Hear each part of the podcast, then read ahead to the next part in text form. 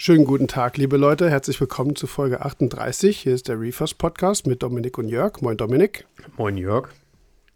Ich glaube, das ist das erste Mal seit 37 Folgen, weil in der ersten Folge habe ich mich vorgestellt, dass ich mich selber mit Jörg vorstelle. Kann man ja zwischendurch mal machen, falls jemand einschaltet, so, hä, wer ist denn der andere? Dominik kenne ich, aber wer ist der andere? ja, aber ich sage auch immer Moin Jörg. Ich glaube, das dürfte passen. Stimmt. Ja, siehste. Naja, ich habe es mal erwähnt. Ja, vielen Dank fürs Einschalten. Wie ihr wisst, wir sind heute ein bisschen, wir wollen heute schnell machen irgendwie. Aber wir, wir lassen uns trotzdem genug Zeit. Aber wir haben ja mit Teil 1, Thema Korallenfarben, angefangen und haben, ja stimmt, wir haben doch die, wir haben zwei Zuschauerfragen ja noch vorher gehabt, vom Sascha und vom Wolfgang. Da gab es Rückfragen auf Facebook. Ne, das sollten wir, glaube ich, noch einmal der Vollständigkeit halber so ein bisschen besprechen, was da war. Wir fangen bei Wolfgang an, oder? Ich Thema ähm, Vollendsalze. Nee, eben nicht Vollendsalze, sondern eigentlich nachgeschaltetes Harz, aber da war die Problematik äh, wegen dieser Gasblaseneinlagerung. Ja, also erstmal vielen lieben Dank für die Bilder. Er hat ja nochmal extra einen Post aufgemacht. Ja, und, äh, danke. Alle konnten genau. reingucken. Fand ich sehr, sehr cool. Und ich hätte jetzt fast gesagt, das Problem ist ja so ein bisschen, bisschen behandelt. Also er hat selber gesagt, das war im Keller, 16 bis 19 Grad. Und äh, also ich würde jetzt erstmal so aus dem Bauch raus sagen, ich gehe mal davon aus, das sind die Temperaturunterschiede, warum es da so gewesen ist. Abschließend. Ja, vielleicht. vielleicht. Aber ja. es gab noch zwei Hinweise. Eine, und die sind relevant. Zumindest beim, beim Vollendsalzer, also wenn du ähm, Dionat erzeugst oder demineralisiertes Wasser. Dann, ähm, ich weiß gar nicht, wer das jetzt war. War ein relativ kurzer Beitrag, sondern einfach von oben von oben nach unten laufen lassen, dann ist alles gut. Ach so, das war Und der ja, Kai ja. hatte, mhm, ich ja, ich, sorry, ich habe das nicht mehr nachgeguckt, wer das jetzt war. Sorry, wenn ich dich jetzt namentlich nicht erwähne. Der Hinweis war gut. Der Kai Opitz fragte nämlich dann auch nochmal, was ist denn jetzt, von unten nach oben oder von oben nach unten? Und ich habe zu dir gesagt, ich kenne Vollentsalzerbetrieb tatsächlich nur so, also wirklich mit zwei Säulen, Kathi und Anni, dass du von oben beströmst also nicht beströmst von oben nach unten, regenerieren wiederum von unten nach oben. Und da du ja selber auch mal einen Vollentsalzer hattest, hast du es auch bestätigt. Das war bei dir auch so, ne? Ja, das war im bei Prinzip den, in den, Rohr zwei so Säulen so eine Steigsäule drin. Ja, genau, war immer so ein Steigrohr mhm. drin und träufelt von oben nach unten durch und geht dann durch Steigrohr quasi wieder hoch in, den, in die ähm, Ani-Säule. Und man kann das genau, halt immer, und da dran kann man das eigentlich immer ganz schön erkennen, weil im Kati war in der Regel ein Farbindikator Harz. Und das ist dann von oben nach unten rot geworden. Also so hm, habe ich genau. immer Vollentsalzer betrieben. Ja. Und ohne Steigrohr, das Steigrohr ist dafür da, das Wasser wirklich anzustauen, damit das, äh, das Harz, das Material wirklich auch im Wasser steht, damit es eben nicht austrocknet, weil sonst läuft natürlich alles weg, ne, wenn du eben von oben nach unten das ja durchlaufen lässt. Deswegen sind diese Steigrohre da dran. Also ich kenne das auch so. Jetzt ist es natürlich bei Voll, äh, bei so einem äh, Vollentsalzer, Respekt, nicht Vollentsalzer, beim Mischbettharz, was man so in der Patrone kauft oder was man vielleicht so im Do-it-yourself-Projekt irgendwie macht, wie es der Wolfgang auch getan hat, ja dann möglicherweise anders. Das ist jetzt echt eine gute Frage, je nachdem, welches, ähm, was man da so benutzt. Es gibt ja diese großen Patronen, die du im Prinzip irgendwo ranklemmen kannst oder ran, an die Wand schrauben kannst, wo der Einlass links oben und rechts außen ist. Also, ne, weißt du, welche ich meine? Ja, ja, ich weiß, was du meinst. Das sind die Kartuschen aus, genau. dem, aus den Systemen quasi. Die sind ja genauso aufgebaut. Ja. Tatsächlich. Ne, da ist ja der, dieser fette Schraubdeckel ne, und dann hast du diese beiden Einlasse, wo eben die, die, die Fittinge dran sind. Und da ist es ja auch so, dass, äh, dass der Einlauf dann von, äh, von oben nach unten geht, Steigrohr nach, von unten wieder nach oben und dann läuft es raus. Ja. Damit hat man eigentlich ja dann genau das gleiche Prinzip, auch kein Stress. Ist eben halt dieses fertige Ding. Wenn man es selber baut, ist es dann vielleicht ein bisschen tricky. Ja, ich glaube, Kai meint sogar noch die, die nachgeschaltet sind. Da gibt es ja mittlerweile auch verschiedene Hersteller. Ich glaube, das kommt dann viel aus einer Fabrik, aber das ist eigentlich, ich sage immer so ein bisschen wie eine Colaflasche. Da gibt es, da ist integriert, ist da gar nichts. Da ist einfach nur unten Anschluss, oben ein Anschluss. Und es gibt ja, die in halbe Liter und Liter ja. und da geht das Wasser einfach nur ja. einmal rein und einmal raus. Und ähm, ich, ich gehe mal, geh mal davon aus, dass er die, die auch meint. Das sind die, die oft in den in den ähm, großen Osmoseanlagen tatsächlich auch dabei sind. So. Und mhm. ja. ja. Naja, wie gesagt, ich glaube, die, die Frage hatte Wolfgang ja auch geschrieben, hat sich so ein bisschen erledigt auch. Ne? Wie gesagt, ein, dieses Temperaturthema könnte eine Sache sein. Und ähm, ich habe es versucht, auf dem Foto zu erkennen. Ich glaube, er beströmt wirklich dann von unten nach oben und dann äh, hast auch, du natürlich, die Gasbasen steigen nach oben. Das heißt, wenn du von oben äh, den Einlauf hast, dann geht natürlich nichts weiter runter, weil es ja natürlich nach oben, äh, nach oben entgast und von daher kann das eben das äh, Problem für Wolfgang dann auch schon mal, also grundsätzlich lösen. Aber wieder, aber nochmal, ich glaube nicht, dass das überhaupt ein Problem ist, was äh, die ähm, die Ionenaustauschkapazität irgendwie bestimmt. ich glaube einfach, dass, also das, ja. das wollte ich nämlich auch noch, das fiel mir dann, also sowas fällt mir immer, wenn ich im Bett liege, kurz zum Einschlafen, dann denke ich so, Mann, warum hast du das nicht gesagt? Deswegen sage ich immer, es ist echt wichtig bei der Wasseraufbereitung, wirklich mal das Leitungswasser zu checken. Was habe ich für eine Carbonathärte, was habe ich für ein Nitrat und für ein Phosphatgehalt und was habe ich für ein Silikatgehalt, damit ich weiß, was meine Wasseraufbereitung leisten kann. Und ich habe dem Wolfgang die Frage nicht gestellt, wäre aber mal spannend gewesen. Und ich würde, ich will dem Wolfgang ich will nichts vorwerfen oder will nichts, will nichts äh, erfinden, was nicht da ist. Aber es wäre so eine passende, so eine typische Sache, wo ich frage, Wolfgang, wo ist eigentlich dein Silikatgehalt im Leitungswasser? Und du würdest vielleicht sagen, so, äh, keine Ahnung, nie gemessen. Genau darum geht es. Die Frage, warum reicht möglicherweise das Harzvolumen nicht aus? um den Silikatgehalt dauerhaft, also länger als 300 oder was hatte Wolfgang gesagt, 500 Liter hm, ja, äh, zu senken. Menge, ja. Nö, also 300 oder 500 Liter hast du schon recht schnell durch, gerade beim, äh, beim großen Aquarium, ne? Kleine Frage. Ja. Und deswegen, ich würde dann immer mal wirklich gucken, was ist im Leitungswasser überhaupt drin. Ja, und dann muss man, Wasseraufbereitung ist immer ein bisschen mühselig, da muss man einfach mal hochskalieren. Und dann steht man dann eben halt auch mal mit 10, 15, 20 Liter äh, Harz dann da. Und äh, dann reicht so eine 500 Milliliter Kartusche nicht, wie es möglicherweise anderorts irgendwie hinhaut. also die Ergänzung ja, sag. Da muss man ja dazu sagen, dass ja was, das, was ich gerade gesagt habe, viele Hersteller bieten einfach das Komplettpaket so an und der Endverbraucher genau. sagt sich dann, hä, wieso? Warum soll ich denn mehr nehmen? Weil wird doch so auch im Handel angeboten. Ja, weil das individuell ja, zu betrachten genau. ist und Klar.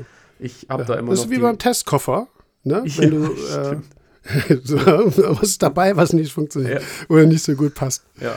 ja. Ich genau. habe noch die Worte von Peter Gilbers im Ohr, der, mit dem habe ich das damals auch mal besprochen und bedröselt. Und er sagte, in meinem Fall, ich weiß jetzt nicht mehr, wie, wie viel Silikat ich drin hatte oder wie das Ausgangswasser jetzt äh, explizit war. Mhm. Das ist auch schon ein paar Jahre her. Bei mir sagte er dann 8 Liter.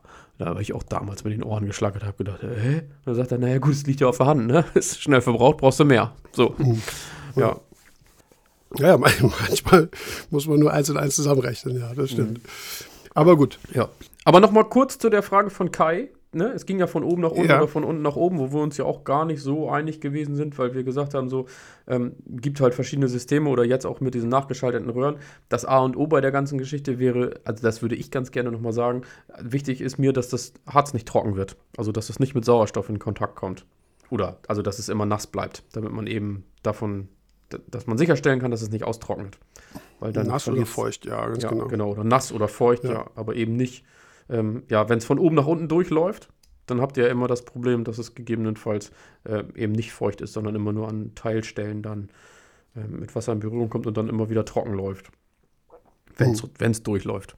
Das sollte eben nicht passieren. Das könnte bei den einzelnen ja. Säulen eben durchaus der Fall sein. Da würde ich es dann, ich persönlich würde ja. es dann tatsächlich von unten nach oben drücken, wenn ich keinen Steigrohr habe. Das machst du ja selber auch so, ne? Bei dir. Du hast doch dieses, auch mehr oder weniger do-it-yourself, dieses Fass ja, aber das ist das aus einer keine... alten Kati und Anni, habe ich den Deckel genommen. Ich habe nur das Fass da drunter. So, okay. Ja, also ich habe da ist ein Steigrohr drin. Ja. Okay. okay. Ja.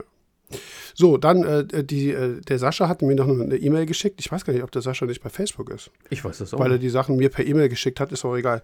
Nee, da ging es ja um diese Lichtthematik. Ja. Wegen ähm, in dem einen Bereich. Das ist tatsächlich, das wusste ich, ich habe es nicht verstanden. Auf dem Bild, was er mir angeschickt hat, war es einleuchtend. Er hat ein komplettes Becken und wirklich das Becken ist geteilt. Da ist eine Trennscheibe. Ich sage jetzt mal irgendwie so, zwei Drittel ist irgendwie Korallenbecken und dann ist eben ein Drittel, es haut vielleicht nicht ganz hin, aber ist egal, ein Drittel auf der rechten Seite ist dann dieses Seepferdchenbecken, glaube ich.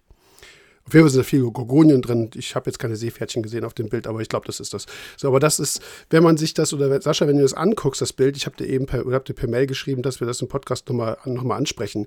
Wenn du genau hinguckst und dir das wirklich mal überlegst, ist es das, ist es wirklich das, die gleiche Lichtumgebung, dann wirst du, glaube ich, selber drauf kommen, nee, ist es nicht. Das siehst du sogar auf dem Foto.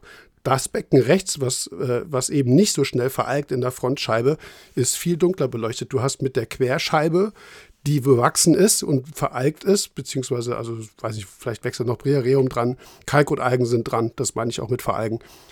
Du hast kein Seitenlicht, du hast nur Licht von oben. Dann wirst du sehen, deine Lampe, die deckt auch nur mehr oder weniger noch zwei Drittel von diesem Abteil an. Die geht also nicht voll durch. Das heißt, du hast von der rechten Seite keine Lichteinstrahlung. Von der linken hast du wenig Lichteinstrahlung, weil deine Trennscheibe ist. Dann hast du keinen weißen Bodengrund drin, sondern da ist mehr oder weniger blanker Boden. Der reflektiert nicht so viel Licht. Du hast deutlich weniger Licht in diesem Seepferdchenabteil. Wie gesagt, guck dir das mal wirklich genau an. Du hast gesagt, es ist dasselbe Licht, ja, weil dieselbe Lampe drüber hängt, aber die Lichtumgebung ist eine komplett andere. Dazu kommt eben dieser Gorgonienbesatz, ist ein komplett anderer als auf der linken Seite.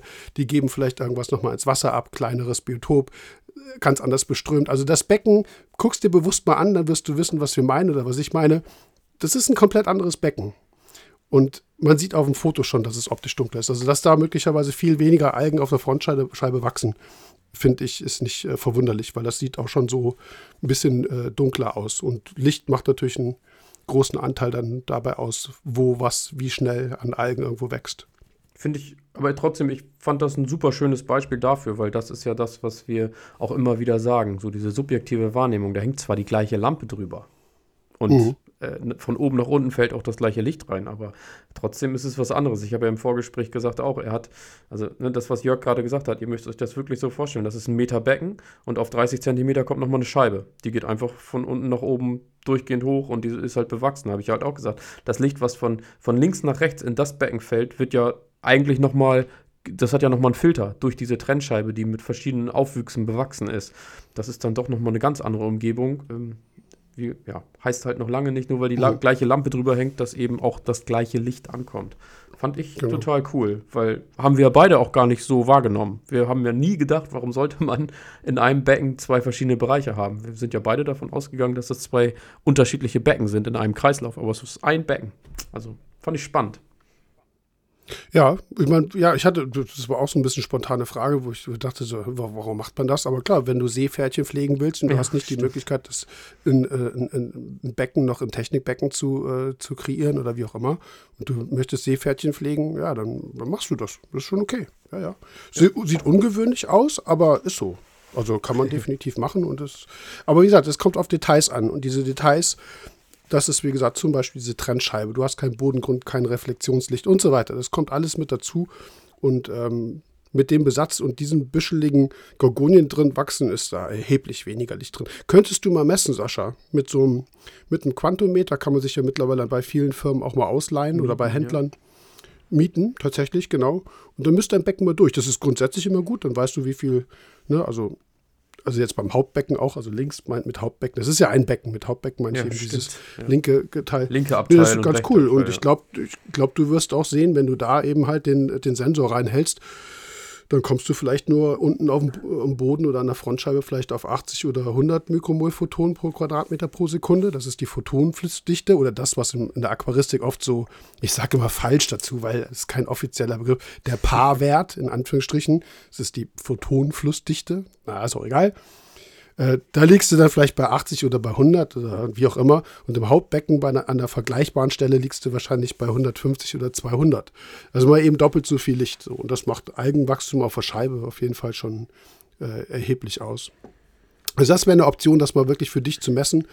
Ähm, die Firma Meerwasser Hardware zum Beispiel. Oh, wir haben was vergessen. Dieser Podcast enthält Werbung. Verdammte Tat. Ja. Uh. Nee, ich setze das jetzt nicht nochmal um. Das ist ja rausgerutscht. Ist egal. Also, wir erwähnen die Firma Meerwasser Hardware, weil von denen weiß ich, dass sie das eben vermieten. Ähm, ich habe, sorry, keine Ahnung welcher Preis, wie auch immer, müsst ihr mit denen klären, aber das ist eine Option, statt sich eben für einmalige Messung oder Messung alle drei Jahre äh, eben halt ein, äh, ein, Quantometer zu kaufen. Das ist natürlich Quatsch für 800 oder 1000 Euro. Äh, man kann die sich dann eben mal bequem mieten. Andere Firmen machen das auch. Ich will halt hier jetzt, wie gesagt, keinen vergessen. Das wäre jetzt nur eine Empfehlung, die ich im Kopf hatte. Jo, wir haben ja heute keine Zuschauerfrage, deswegen Deswegen müssen wir, selber, müssen wir uns selber um Werbung kümmern. Dieser Podcast enthält Werbung. Dass du den noch flüssig aussprechen kannst, den Satz. Naja. Ja, ja einmal kurz konzentrieren, aber dann lief es wieder. Ich habe mir gerade eine So, Notiz wir- geschrieben fürs nächste Video. Ich bin gespannt. Wir haben ja schon gesagt, dass wir ein Video planen und dass wir was Mhm. machen. Und ich bin mir ziemlich sicher, dass da noch ein Messgerät rumliegen dürfte. Vielleicht können wir das ja im Video Jetzt mit bin ich aufnehmen. gespannt. Echt? Mhm. Oh, cool. Ja.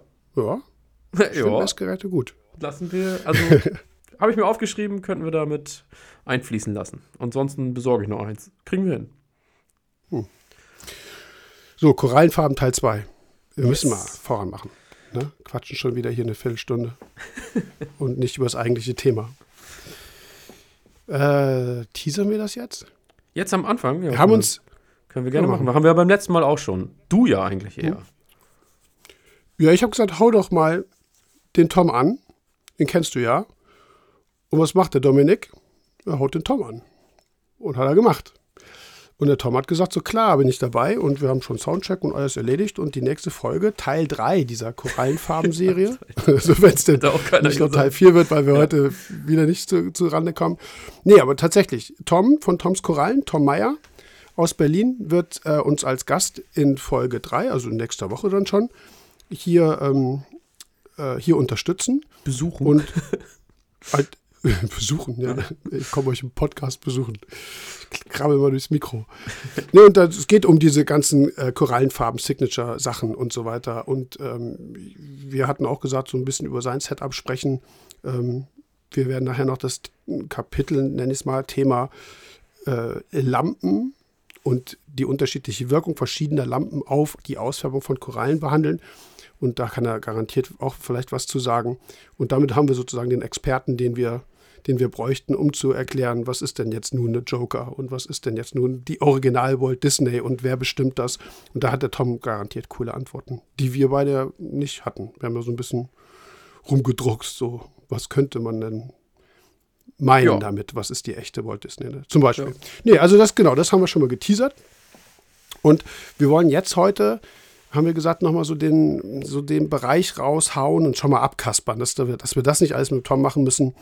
Da geht es jetzt erstmal darum, was sind das überhaupt für Pigmente? Da will ich ein bisschen was drü- drüber erzählen, biologisch betrachtet, biochemisch besser gesagt. Und was sind so die biochemischen Wirkungen und Funktionen dieser Pigmente? Dann wird es aber auch ähm, um die Genetik gehen. Das heißt, welche Korallen haben überhaupt Potenzial und welche nicht, beziehungsweise welchen Einfluss hat dieses genomische Potenzial eben halt auf die Ausfärbung, bis hin dann ähm, zu Sachen, die wir vielleicht schon ein bisschen mal angedeutet haben. Strahlungsintensität, Spektrum und so weiter. Also alles, was Auswirkungen auf die Färbung hat, dann kommen wir noch auf die Nährstoffe und so weiter zu sprechen. Und nachher so auf das Thema Lampen, weil das können wir schon vorwegnehmen. Du packst eine Koralle oder ein Klon sozusagen, ne, unter zwei verschiedene Lampen, kriegst du unter Umständen zwei verschiedene Farben offen raus. Das ist so das Programm für heute. Ja, Ja. bist du noch da? ja, ich bin noch da. Ja. Ich habe gerade in den Notizen geguckt und du hast noch einen kleinen Vortrag gemacht. Und manchmal fühle ich mich auch so ein bisschen wie der kleine, kleine Mann im Ohr bei dir. Hier, da steht noch was. Ganz oben.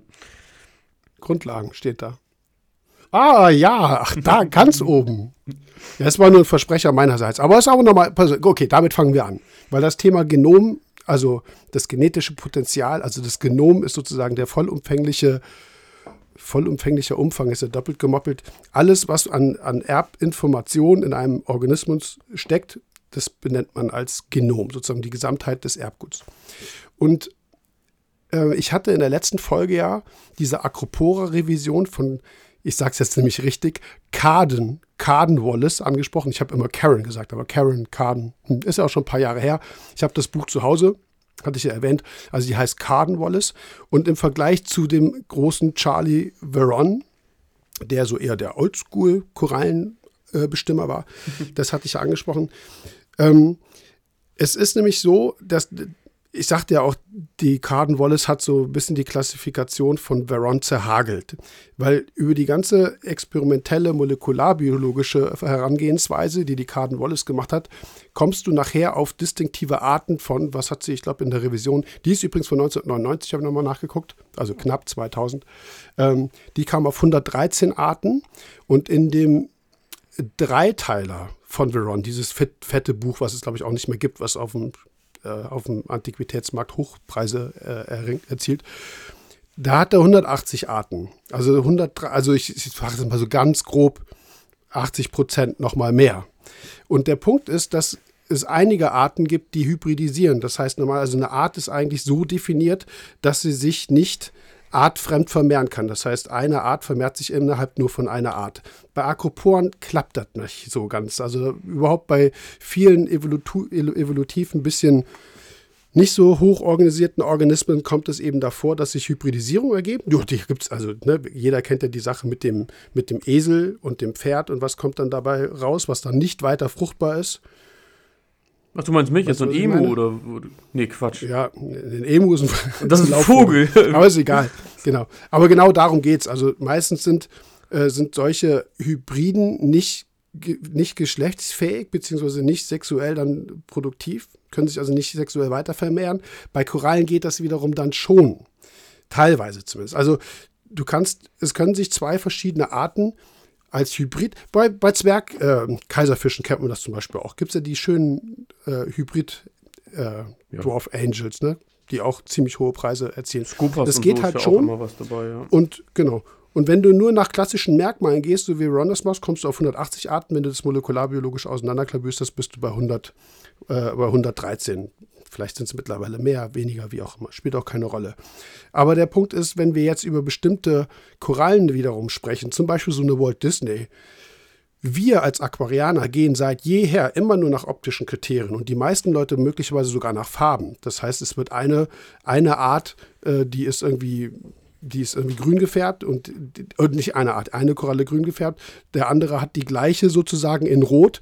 Und dann sind wir manchmal da irgendwie schon ähm, wie soll ich sagen, dann sind das manchmal für uns Aquarianer schon zwei verschiedene Sachen, zwei verschiedene Arten. Wir fangen dann schon so Trennung an.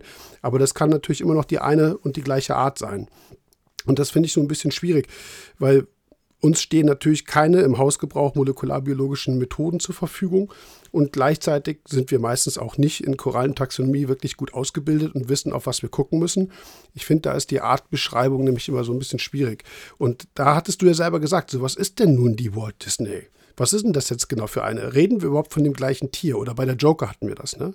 Ja. Also dieses genomische Ding, also das, äh, die Sache mit dem Erbgut und wie letzten Endes, was ist genau eine Art, was ist wiederum nur eine Farbmorphe innerhalb einer Art, da haben wir so unsere Schwierigkeiten mit. Und ich glaube, dass das, oder haben wir auch letztes Mal festgestellt, dass das so ein Grundproblem ist, gerade auch was Verkauf von Korallen angeht, ist das jetzt wirklich das Tier, was ich will. Und dann sprechen wir teilweise das werden wir den Tom fragen. Sprechen wir dann sogar über Klone? Sprechen wir dann über diese eine Walt Disney, die Herr oder Frau so und so vor irgendwann irgendeiner Zeit irgendwann mal publiziert hat? Ja, das ist, das wäre dann noch eine Stufe krasser, das, wo es dann dieses, in dieses äh, Sammlungsding reingeht, wo man sagt, so, es ist mir völlig egal, was das für eine Art ist. Ich will genau dieses eine mhm, Tier, ja. was irgendwann mal als Walt Disney tatsächlich von äh, deklariert wurde. Ja. Mhm, genau. Ja, und wie gesagt, auf das Genom kommen wir deshalb, weil Farbe ist letzten Endes innerhalb des Erbguts manifestiert. Und es kann passieren, dass sich eben eine Art irgendwie in irgendeiner Region der, der, der Welt sozusagen in einem Bereich entwickelt hat, die Potenzial vielleicht für eine Farbe hat oder zwei hat. Es kann auch die, also die gleiche Art irgendwo anders stehen möglicherweise genau daneben, möglicherweise auch aber global auf einer ganz anderen Seite, sprich irgendwie Pazifik oder Indik oder was auch immer, und kann vier, fünf Arten, äh, fünf äh, Farben ausbilden. Also das sind tatsächlich innerhalb der Erb Erbsubstanz festgelegte ähm, Potenziale, die eine Koralle hat, die eine andere Koralle vielleicht nicht hat. Das heißt, wir sind immer darauf angewiesen, da geht es ja nachher um die Farbselektion, wirklich die Tiere im Aquarium zu haben, die eben das Potenzial haben oder dieses Potenzial haben, überhaupt diese Farbe zu bilden.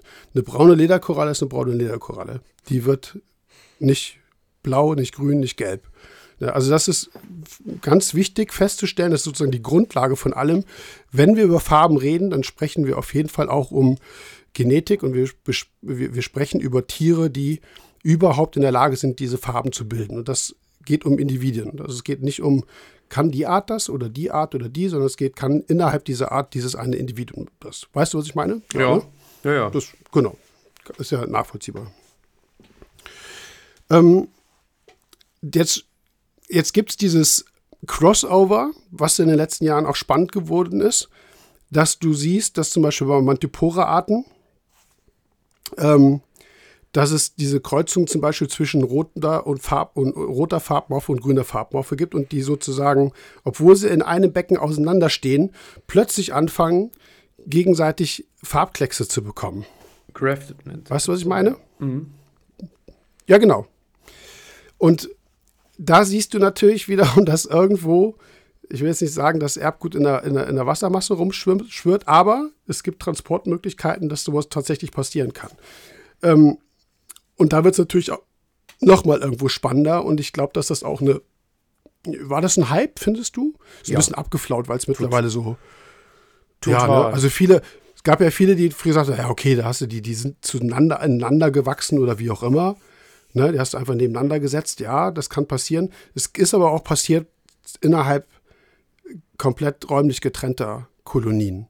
Ne, das ist natürlich irgendwo mega spannend, wo, wo du siehst, dass, äh, dass Genetik vielleicht nicht unbedingt bei Korallen doch so fix ist, wie man es denkt, sondern dass da mhm. eine ganze Menge Möglichkeiten bestehen. Irgendwie. Es gibt halt andere Möglichkeiten, man hat halt nur nicht so richtig rausgekriegt, wie. Ne? Aber das war, das war schon krasser Hype, ja. Mhm. Und das ist auch noch nicht zu, ja, zu Ende. Genau. Ganz im Gegenteil. Ich glaube, nee, nee, das nee. war der Anfang. Nee, erst in den, das sind die Kinderschuhe. In den letzten Jahren. Mhm. Da geht noch genau. richtig was. Ja, aber gut. Also das müssen wir grundsätzlich erstmal vorab erwähnen. Das heißt, dass ohne dass der Koralle überhaupt dieses Potenzial hat, die Farben zu bilden, vorher brauchen wir uns nicht Gedanken über Licht oder sonst irgendwas zu machen. Das ist eben die Grundvoraussetzung, dass überhaupt was passieren kann. Dann hatte ich, glaube ich, in den ein oder anderen Folgen schon erwähnt, dass die dass diese Chromoproteine bei zum Beispiel Acropone, bei, also bei SPS und bei LPS, das sind erstens Proteine, ja, dass die aber auch antioxidative Eigenschaften haben. Das heißt, das, was die Zooxanthellen möglicherweise an oxidativen Stress im Rahmen der Photosynthese erzeugen, das können die abfangen. Da gibt es noch andere Mechanismen, aber ist auf jeden Fall ein Punkt. Meistens hatte man, oder meistens hat man ja so im Kopf, das ist, ist, jetzt irgendwie so eine Art Sonnenschutz oder die, äh, die sollen Strahlung reflektieren oder sollen irgendwie die Zooxanthellen beschützen vor Strahlung, also sozusagen wie so ein Sonnenschirm. Aber das ist es gar nicht mal. Ein relativ äh, wichtiger Anteil an Funktionalität ist eben diese antioxidative Wirkung, wodurch du Sauerstoffradikale oder reaktive Sauerstoffverbindungen äh, eben wegpuffern kannst. Und das kann eben bei Korallen passieren, die die absolut oben in der Wassersäule stehen, die extrem viel Licht äh, bekommen. Kann aber auch eben halt bei, äh, bei Korallen passieren, die auf 10, 20, 30 Meter äh, wachsen. Also das Thema Sauerstoff äh, oder oxidativer Stress ist irgendwo immer, immer da. Je heller es natürlich ist, ja, umso stärker. Aber deswegen gibt es eben halt auch Korallen, die in tieferen Regionen wachsen, die das trotzdem auch haben. Wie auch immer. Der Unterschied zu viel, zu manchen anderen Korallenpigmenten, wie jetzt, ich sage jetzt mal, eine gelbe Tubastrea oder eine schwarze Tubastrea, Diaphan oder sowas, Tubinaria, das sind keine Chromoproteine. Das, also es sind keine Proteine, die sind zwar auch, das sind, äh, das sind Pigmente, die aber komplett anders aufgebaut sind. Das ist ein, so ein bisschen eine komplett andere Gruppe, deswegen sag ich mal, wird auch eine gelbe Tubinaria, die ist ja immer gelb. Ist dir mal aufgefallen? Ja, klar. Oder eine, eine orangene Tubastrea. Ja. Ja, ist immer gleich. Das sind viel stabilere Pigmente. Die sind viel, ähm, viel unempfindlicher, sind letzten Endes gegenüber diesen Chromoproteinen sozusagen langfristig wirksamer. Warum auch immer das so ist, das ist eine ganz spannende Frage, die man tatsächlich mal untersuchen könnte. Meistens ist es so, eine Koralle, der es schlecht geht, die verliert relativ schnell auch ihre Farbe. Das heißt, diese Chromoproteinbildung ist erstens energieaufwendig, zweitens ist aber, sind diese Chromoproteine nicht unbedingt so stabil scheinbar.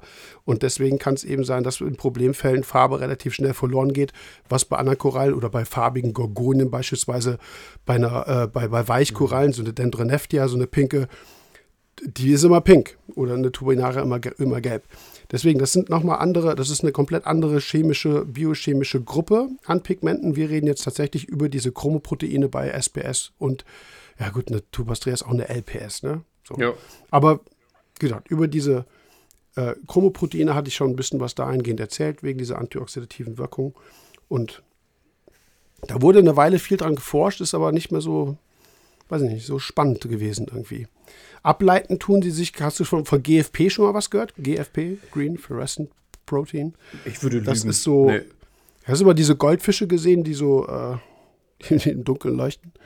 Ja. Blau. Hast ja. du schon mal gesehen? Mhm. Hab das ja, ja, schon so mitgekriegt. Das ist auch ähm, völlig. Man kann sich man kann sich diese Fluoreszenzwirkung von diesem, ur ursprünglich war es mal ein GFP, äh, das war grün, deswegen Green Fluorescent Protein. Dieses GFP wurde dann äh, industriell innerhalb der Biochemie auch genutzt, sozusagen als Marker. Du konntest das an bestimmte Gewebe oder oh, wie auch immer zum Beispiel anbinden und konntest mhm. das dann eben sichtbar machen. Und da gab es eben so ein paar Leute, die meinten, sie müssten das dann irgendwie mit Goldfischen auch mal machen. Oder weiß ich, anderen, anderen Tieren, Guppies, weiß er, ich weiß es nicht mehr ganz genau. Da wurde ganz lange und ganz viel dran, da gab es sogar einen Nobelpreis für, zu, für die Entdeckung des Green Fluorescent Protein, weil es eben so eine äh, signifikante äh, industrielle äh, Bedeutung nachher hatte, also auch in der Medizin und so weiter. Aber ähm, das ist tatsächlich, darüber reden wir. Über Ab, also über das GFP und über Derivate, also daran angelehnte Proteine, Chromoproteine, die, die es in Korallen eben gibt. Bin ich damit jetzt durch so? das Pozylopurin habe ich noch nicht erwähnt. Ich habe übrigens in der Sangokai-Empfehlung A bis Z, glaube ich, also ich habe in dieser alten 2004er vierteiligen Ausgabe bei Das Aquarium, da steht das auch schon alles drin, aber das gibt es halt nicht mehr. Aber ich habe ähm, in den Sangokai-Empfehlungen A bis Z auch ein bisschen was dazu geschrieben. Da könnt ihr das vielleicht auch nochmal nachlesen, wenn ihr wollt. Nee, Pozylopurin. Eine Pozylopora ist ja eine Koralle innerhalb der Pozyloporiden. Die Familie Pozyloporidae beinhaltet ja Pozylopora, Seriatopora, Stylopora. Und ähm, neben diesem GFP, dem Green Fluorescent Protein, wurde noch ein Pigment gefunden, was ähnlich aufgebaut ist, was aber nicht fluoresziert ist, das Pozyloporin. Man hat es so genannt, weil man das eben aus dieser pinken Pozylopora ursprünglich mal extrahiert hat. Oder aus der pinken Seriatopora, ist das gleiche. Das fluoresziert nicht. Das hatte ich damals in dem Artikel so als plakative Farbe äh, benannt. Da gibt es eben noch ein paar andere Chromoproteine, die auch diese Fluoreszenzwirkung äh, nicht haben. Das muss man also unterscheiden. Es gibt die, die fluoreszieren, das, was wir unter Blaulicht erkennen. Wenn du äh, eine, eine, eine, rote Seriatopora, also eine pinke Seriatopora unter Blaulicht packst, wie sieht die dann aus? Ja, sie ist weg. Da passiert nichts, ne? Die Flu genau. Das ist nicht, ja, ich weiß was du, das ist nicht so ganz weg. Also die Fluoreszenzwirkung ist ah, mini, mini, minimal, wenn überhaupt. Aber es ist, man sieht dann, es ist nicht fluoreszierend wie jetzt irgendwie eine grüne Enzmann, ja. über die wir auch, das fand ich übrigens auch witzig mit der Enzmann, äh, dass doch jemand irgendwo die Frage gestellt hat, äh, wer kennt denn eigentlich den Enzmann? Ne? Und dann jemand geschrieben hatte, die Bettina, glaube ich, so, hör dir mal den Podcast an, wobei wir das ja gar nicht erklärt haben. Oder geklärt haben. Nee, es war Wer nicht. denn jetzt genau Enrico ja. Enzmann? Ich kenne ihn ja ist nicht. da voll das die Diskussion daraus entstanden mit alten Meerwasseraquarianern, die dann alle auf einmal mit Achso, haben die? Sind. Ja, also, ja, du, hast mir das nur, du hast mir das nur einmal als Screenshot da geteilt. Ich 20 Kommentare oder so. Das ging richtig, richtig tief rein noch mit alten Stammtischen. Ah, cool. So. Richtig cool. Ja. ja, muss, ich, muss ich mir nochmal angucken. Ja äh, wäre dann für, wär für mich, wie gesagt, ich habe hab den Enrico Enzmann nie persönlich kennengelernt. Der hat sich nicht geäußert. ich habe auch keine Ahnung, wie alt der jetzt wäre oder ist. Also ich habe keine Ahnung. Wie gesagt, das ist irgendwie nicht By weiter verfolgt. Ja. Ich gehe jetzt mal von dem Theoretischen da weg. Also wie gesagt, wir haben innerhalb dieser Chromoproteine die fluoreszierenden und wir haben die nicht fluoreszierenden, eher plakativen Porzylopurine. Und ähm, das mal so jetzt als allge ganz allgemeines, grobes Basiswissen zu dem Thema Pigmenten. Was magst du denn so lieber? Ich frage jetzt mal aus aquaristischer Sicht. Bist du eher so jemand, der auf Fluoreszenz geht, also sprich nachher Blauphase, oder bist du so der, ich sage jetzt, wie soll ich das sagen, so Acropora, so der Korallenzucht, Podcast ist ja Werbung, äh, Acropora-Pfleger. Weißt du, was ich meine? Eher helles Licht, weißes, lagunartiges Licht, pastellige Farben. Ähm, Ach so, nee. Ja, nee, pastellig. Weißt du, was ich Ach meine? So, so, ein Mix aus pastellig und kräftig. Kann man das so. So, ich, ich mag das schon.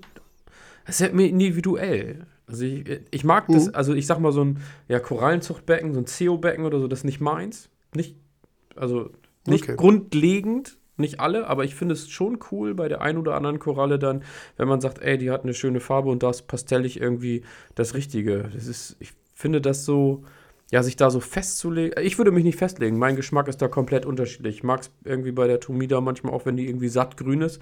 Aber wenn ich dann ein cooles Konzept bei jemand anders sehe, wo ich sehe, dass, dass die da deutlich heller ist, dann gefällt mir das auch total gut. Also mhm. schwierig. Würde mich, wie gesagt, würde mich da nicht festlegen. Ich mag irgendwie alles, aber ich mag das, ich sag mal, ein grundlegendes ähm, pastelliges Becken mag ich nicht. Aber ich mag einzeln pastellfarbige Korallen. Sonst bin ich eher der mhm. Freund, dass das satte Farben sind, die schön ähm, definiert sind so. Also ein knalliges Lila oder also nicht zu dunkel, aber dann irgend, aber doch irgendwie frisch. Ich weiß nicht, wie ich das benennen soll. Mhm. Also ne, ich mag das ich nicht, weiß, was, so eintönig das, ist. Das passt auch von der Beschreibung ganz gut, weil äh, satte Farben brauchen wiederum auch irgendwo ein sattes Gewebe, was auch so ein bisschen logisch ist. Also wenn du, wenn du eine ganz kräftige intensive Ausfärbung haben willst, wie gesagt, vielleicht zum Beispiel auch im Fluoreszenzbereich, wenn du dir die Korallen anguckst unter Tageslicht, sind die durchaus braun auch. Also du siehst die Farbe ja nicht unbedingt. Also wenn du jetzt wirklich unter 6.500 Kelvin oder so guckst, was du siehst, ist, die Koralle ist, die hat dickes Gewebe. Ja, genau. Die während ja, äh, bei dem, ja. genau, während so in den 2000er, 2005 bis 2010 oder so, wo dieser äh, Hype losging, wie gesagt, ausgelöst unter anderem Ziovit mit Korallenzucht, helle, pastellige, die hatten einen sehr dünnes, filigranes ja, so, Gewebe. Ja, man hat immer ne? das so, Gefühl, die waren wolltest, so seidern, so, so wie so ein. Ganz genau. Als hätten ja, so ganz genau. Ja. Seidenmantel. Und, ähm, wir machen, genau, und wir betrachten eigentlich die gleich, gleichen Korallen, aber das, was du als satt beschrieben hat, hast, das trifft auch so auf das Gewebe zu. Also wir wollen eigentlich innerhalb dieser Fluoreszenzgeschichte ja, wie sagt man das? Ich meine, Korallengewebe ist an sich relativ dünn. Da ist nicht wirklich viel dran. Das besteht eigentlich nur aus zwei, zwei Schichten. Aber äh, weißt du, was ich meine? Man will, man will da, das muss irgendwie. Ja, als so wenn das enger, gemästet, sage ich jetzt mal, so. sein. Ja. Ich sag mal gemästet dazu. Kannst du damit äh, was anfangen? Das wäre für mich so dicker. Ja. Ich finde, und bei satten Farben habe ich immer das Gefühl, dass es, als wenn das, ja, wie, wie gesagt, wenn, als hättest du so einen Strickpulli an, der wirklich engmaschig ist und wenn du den dann so ein bisschen auseinanderziehst, weißt du, dann kannst du ja die mhm. Maschen erkennen und dann siehst du, dass die Farbe sich so ein bisschen verliert. Das finde ich ist dann eher so wie bei diesen CO-Korallen. Uh, das ist so ein bisschen dünner irgendwie. Ja, ich weiß, ja, kann mir vorstellen, was du meinst. Ja, ja. Ich habe das noch nie, nie, so betrachtet, aber ja, auf jeden Fall ist es, ein, ist es ein Unterschied, wie wir eben Farben darstellen wollen. Und wenn jetzt jemand die allgemeine Frage stellt, ich glaube, das können wir jetzt auch schon mal so ansprechen, wer war, wer war ich und Namen, wer war das denn nochmal, der, äh, der sagte, ihr Thema Umfärbung bei Korallen wäre ja ganz interessant, dauert, macht doch nichts, wenn der Podcast drei Stunden dauert. Wer war denn das noch? Ich gucke. Ja, ist auch nicht so, ist, also. Ja, es war halt in der, wir, wir haben ja im letzten Podcast nochmal nachgefragt und haben gesagt, Mensch, ey, wenn ihr irgendwie Fragen habt oder so, jetzt habt ihr quasi die Möglichkeit, guckt nochmal rein oder schreibt das gerne in die Kommentare und dann gehen wir nochmal drauf ein. Und ähm, das war der. Ach hier, André Schumacher. Genau, André. Ähm, ich, ich finde das dann schwierig, weil, weil man müsste so ein bisschen erklären, über was sprechen wir jetzt mhm. eigentlich, also was für Farben, was meinen wir denn?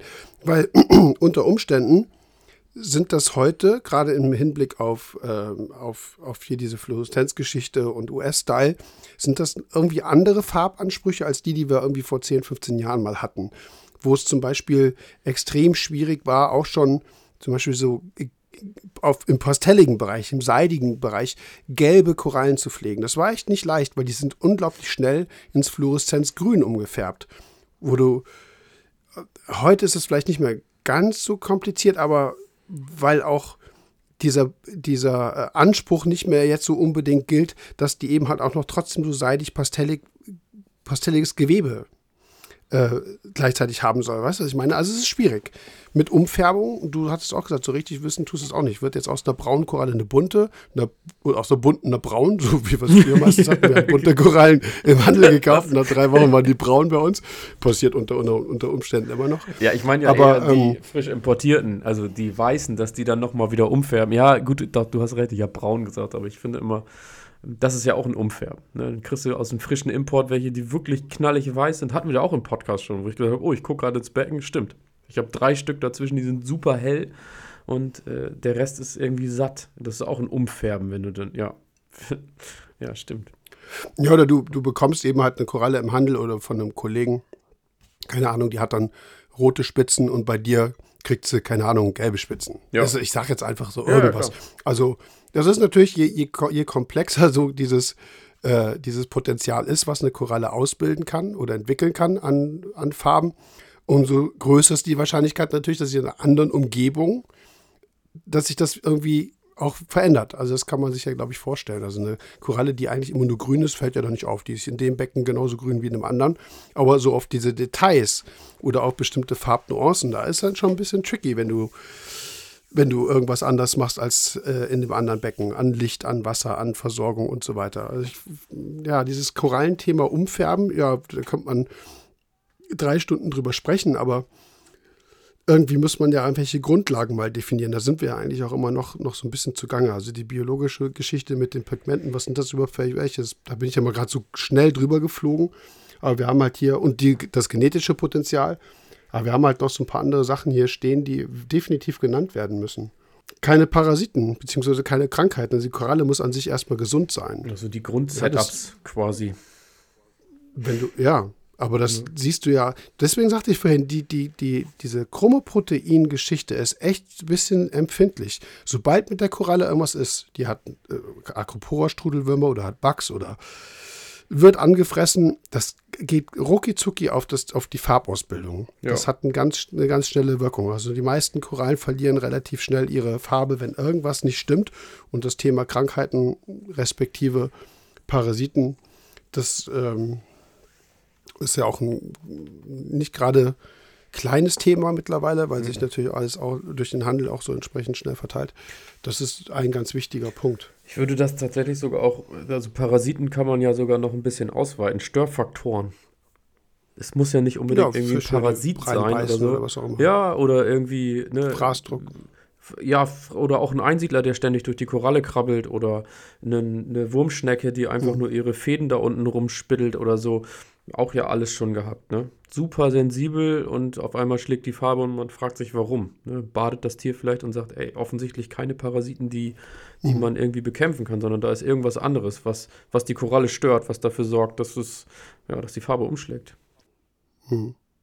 Und ich finde den Hinweis auch gut oder auch wichtig, dass man, dass man ähm, ich weiß nicht, in welcher Folge es war. Wir haben ja schon mal gesagt, man interpretiert relativ schnell irgendwas rein. Dann guckt man ja. in der ICP, dann ist Kupfer erhöht wo wir auch schon mal immer was hatten, äh, ist die überhaupt fit? Hast du die mal genau angeguckt? Nee, nee, da, ich habe die schon gebadet, ist nichts dran. Ja, ja nicht, ne, der eine badet so, der andere so, der andere länger, kürzer, mit einer höheren Konzentration oder weniger. Oder das Mittel wirkt gar nicht gegen irgendwas. Also die Wahrscheinlichkeit, dass, wenn man sieht, das Wasser ist eigentlich völlig in Ordnung, alle Korallen größtenteils stehen echt gut. Es geht so um hier um eine oder um da um eine. Also als allererstes finde ich es immer wichtig, deswegen steht es vielleicht in den Notizen hier auch da oben an erster Stelle, äh, checkt mal, ob die nicht irgendwas hat, ob die nicht krank ist, ob die nicht einen Parasiten hat, weil das ist äh, mit die größte Wahrscheinlichkeit, dass irgendwas nicht stimmt. Weil ja. wenn es 80 Prozent aller Korallen im Becken gut geht, dann kann man ja nicht so viel verkehrt machen. Das ist ein Standortproblem oder wie gesagt, ein äh, lokaler Parasitenbefall. Also checkt das auf jeden Fall. Aber da geht man immer so schnell drüber hinweg. Ne? Einmal baden, ja, kommt nichts runter, okay, Thema abgehakt vielleicht mal mit was anderem baden, genauer auch gucken. Vielleicht ist so eine Lupe nicht verkehrt. Also du musst jetzt nicht irgendwie ein schickes Binokular zu Hause haben, aber so eine alte Briefmarkenlupe kann auch schon mal Wunder wirken. Auf jeden Fall. Da ja. sieht man definitiv, ne? also es ist ein bisschen oldschool, aber wirklich mal das Tier genau gucken. Nicht nur baden, oh, fällt nichts ab, ich setze wieder rein, sondern anschauen, wirklich untersuchen. Und ähm, ich habe jetzt keine Statistik dazu, aber es kommt doch in vielen Fällen vor, dass es tatsächlich daher eine Krankheit oder ein Parasitenbefall war und man die äh, und man das irgendwie relativ schnell entweder gar nicht beguckt hat oder abgehakt hat, weil einmal beim Baden nichts runterkam. Ja. Du sagst immer, Meerwasserwerte müssen in Stein gemeißelt sein. Das ist ja. so der nächste Punkt. Stabile Meerwasserumgebung oder Meerwasserzusammensetzung, gerade dann auch Kalkhaushalt. Also das ist wirklich mega wichtig, ja. Ja, ich sage ja immer, die sollen, also mir ist das wichtiger, dass sie nicht unbedingt nach, ich sage jetzt mal, spitz auf Knopf nach Vorgabe sind, sondern wenn sie, wenn Calcium um, weiß ich, 5 abweicht oder so, äh, scheiß drauf. Aber dann soll es immer dabei bleiben. Das ist ja so, so mein Ansatz. Natürlich nicht in den Stein gemeißelt, äh, dramatisch schief. Ne? Das ist ja nicht mein Ansatz, sondern Ja, das darf man nicht falsch verstehen. Ne, wenn irgendwer einen Phosphatwert von 1 hat oder so, dann würde ich sa nie sagen, ja, meißelt in den Stein und alles ist gut. Dann sollte man schon optimieren. Aber ja, genau, wenn man in einem groben, guten Rahmen ist, dann soll man gucken, dass die so fix wie möglich sind. Ja. Was du so meinst, ist zum Beispiel lieber, lieber konstanten Kalziumgehalt von, äh, von mir aus nur 405. Ja, genau. Oder ja, irgendwie sowas. So ein bisschen grenzwertig, aber lieber das ja. als irgendwie als äh, immer zwischen 420 300, und 440. 380 ja. oder sowas. Ja. Ja, ja, noch nicht ja, mal unbedingt. Ja, das, das wäre dann, das wäre so oder so kritisch, aber ja auch ständig. Unter genau. 400 ja, schon scheiße irgendwie, Richtig. aber ja. Lieber genau. 405 als ständig 410, 420, 430. Ich kriege nicht eingependelt, ja, so. Mhm. Das stimmt. Das gilt für die KH, also Kalkhaushalt insgesamt, Salinität. Temperatur würde ich eigentlich auch noch mit dazu nehmen. Ich, ich würde alle, ich, ja, definitiv. Weil man merkt schon im Sommer, wenn das manchmal in Becken hochgeht, dann merkst du es an den Farben, finde ich zum Beispiel auch schon ja. recht schnell. Dann ähm, haben es zum Beispiel Kellerbecken viel einfacher oder Becken, die, die in der, eher in der Temperaturkonstanz stehen, deutlich einfacher, ja. als wenn du, äh, als wenn du eben dieses Hoch und Runter hast. Also das, das, das finde ich jetzt neben Salinität, Kalkhaushalt auch relativ entscheidend, dass die Temperatur in so einem Bereich bleibt, ohne dass er ständig irgendwie so hin und her aus, ausschlägt. Wir haben zwar in dem Temperatur-Podcast gesagt, das ist nicht so dramatisch, also ein paar Grad, aber um die Korallen ja. auszufärben, im Optimalfall ist auch da. Genau. Ja. ja. Die machen was mit, aber wir reden hier wirklich über Creme de la Creme, ne? Endstufe. Genau, jetzt, jetzt reden wir über Details. Eine ja. Koralle einfach gesund zu pflegen, ja, das geht übrigens mit braunen Korallen auch. Die kann man lange Jahre ja, erfolgreich wachsen auch. Und, ja. nee, ganz ehrlich, ja. ja die ich, das war kein schneller ist die Frage, ja, ob man das will. Nee, nee, genau. Wir reden ja jetzt wirklich über, über, äh, über eine, eine Ausbildung von, und wirklich die hm? Nuancen nochmal rauszukitzeln, genau. ja. Ja. Und das ist das, was wir auch schon besprochen haben, das musst du erstmal erlernen. Viele wollen dann natürlich relativ schnell auch Erfolge in Richtung Farbe haben, haben aber diese Schwankungen noch und sehen dann diesen Zusammenhang nicht. Ne, also du, du, du siehst diese ganzen schicken Fotos auf Social Media oder in Büchern oder sonst wo und siehst, ach, so schwer kann das ja irgendwie nicht sein, aber doch, da geht es schon los in diesen, in diesen Details. Ne? Und wenn du nicht in der Lage bist, eben für solche konstanten Bedingungen zu sorgen, dann ist das Thema Färbung vielleicht noch nicht so das aktuelle Thema. Ja. Ne? Also dann, das kommt vielleicht irgendwann, aber das muss man auf jeden Fall äh, irgendwo im Griff haben und erlernen. Das ist jetzt nicht sonderlich schwierig, aber man muss halt ein Gefühl dafür haben. Und das ist, genau. Aber die große Masse, würde ich schon sagen, die große Masse schlittert schon hart dran vorbei. Das ist so. Weil, ich sag mal, das, was man sieht, ist ja schon mal, ist ja immer nur das, was auch ähm, preisgegeben wird ich, ich zeige ja lieber eine schön wachsende Koralle mhm. als eine braune. So. Und ja, absolut.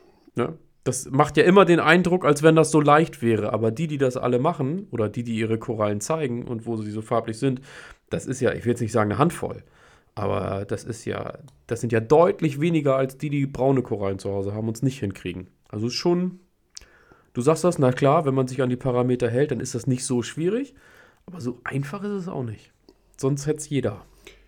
Nee, das stimmt. Es ist nicht, ja. nee, also ich meine, es ist nicht so, es ist jetzt keine, ja, es ist, jetzt, ist keine Rocket Science irgendwo. Also Nein. man kann das alles erlernen. Es braucht halt ja. einfach nur Zeit. Und du brauchst auch das, die Geduld und äh, okay, es gibt auch Leute, die haben die nicht. sagen, das ist ein Vorwurf, aber so, aber genau, die, die, die kriegen das nie hin. Genau. So, weil die einfach die ja. Geduld und die das auch nicht so für sich als Aufgabe sehen, das irgendwie so. Und andere, ich nehme jetzt wieder mal den Michael Alf, weil wir bei dem waren und mit dem viel zu tun haben, der ist wiederum ja total akribisch ne, und schreibt sich alles auf und guckt und macht. Und das sind eben unterschiedliche Herangehensweisen. Ich finde es immer gut, wenn du irgendwann für dich selber deine Routine, Routine entwickelst, wann du wie, wo was tust.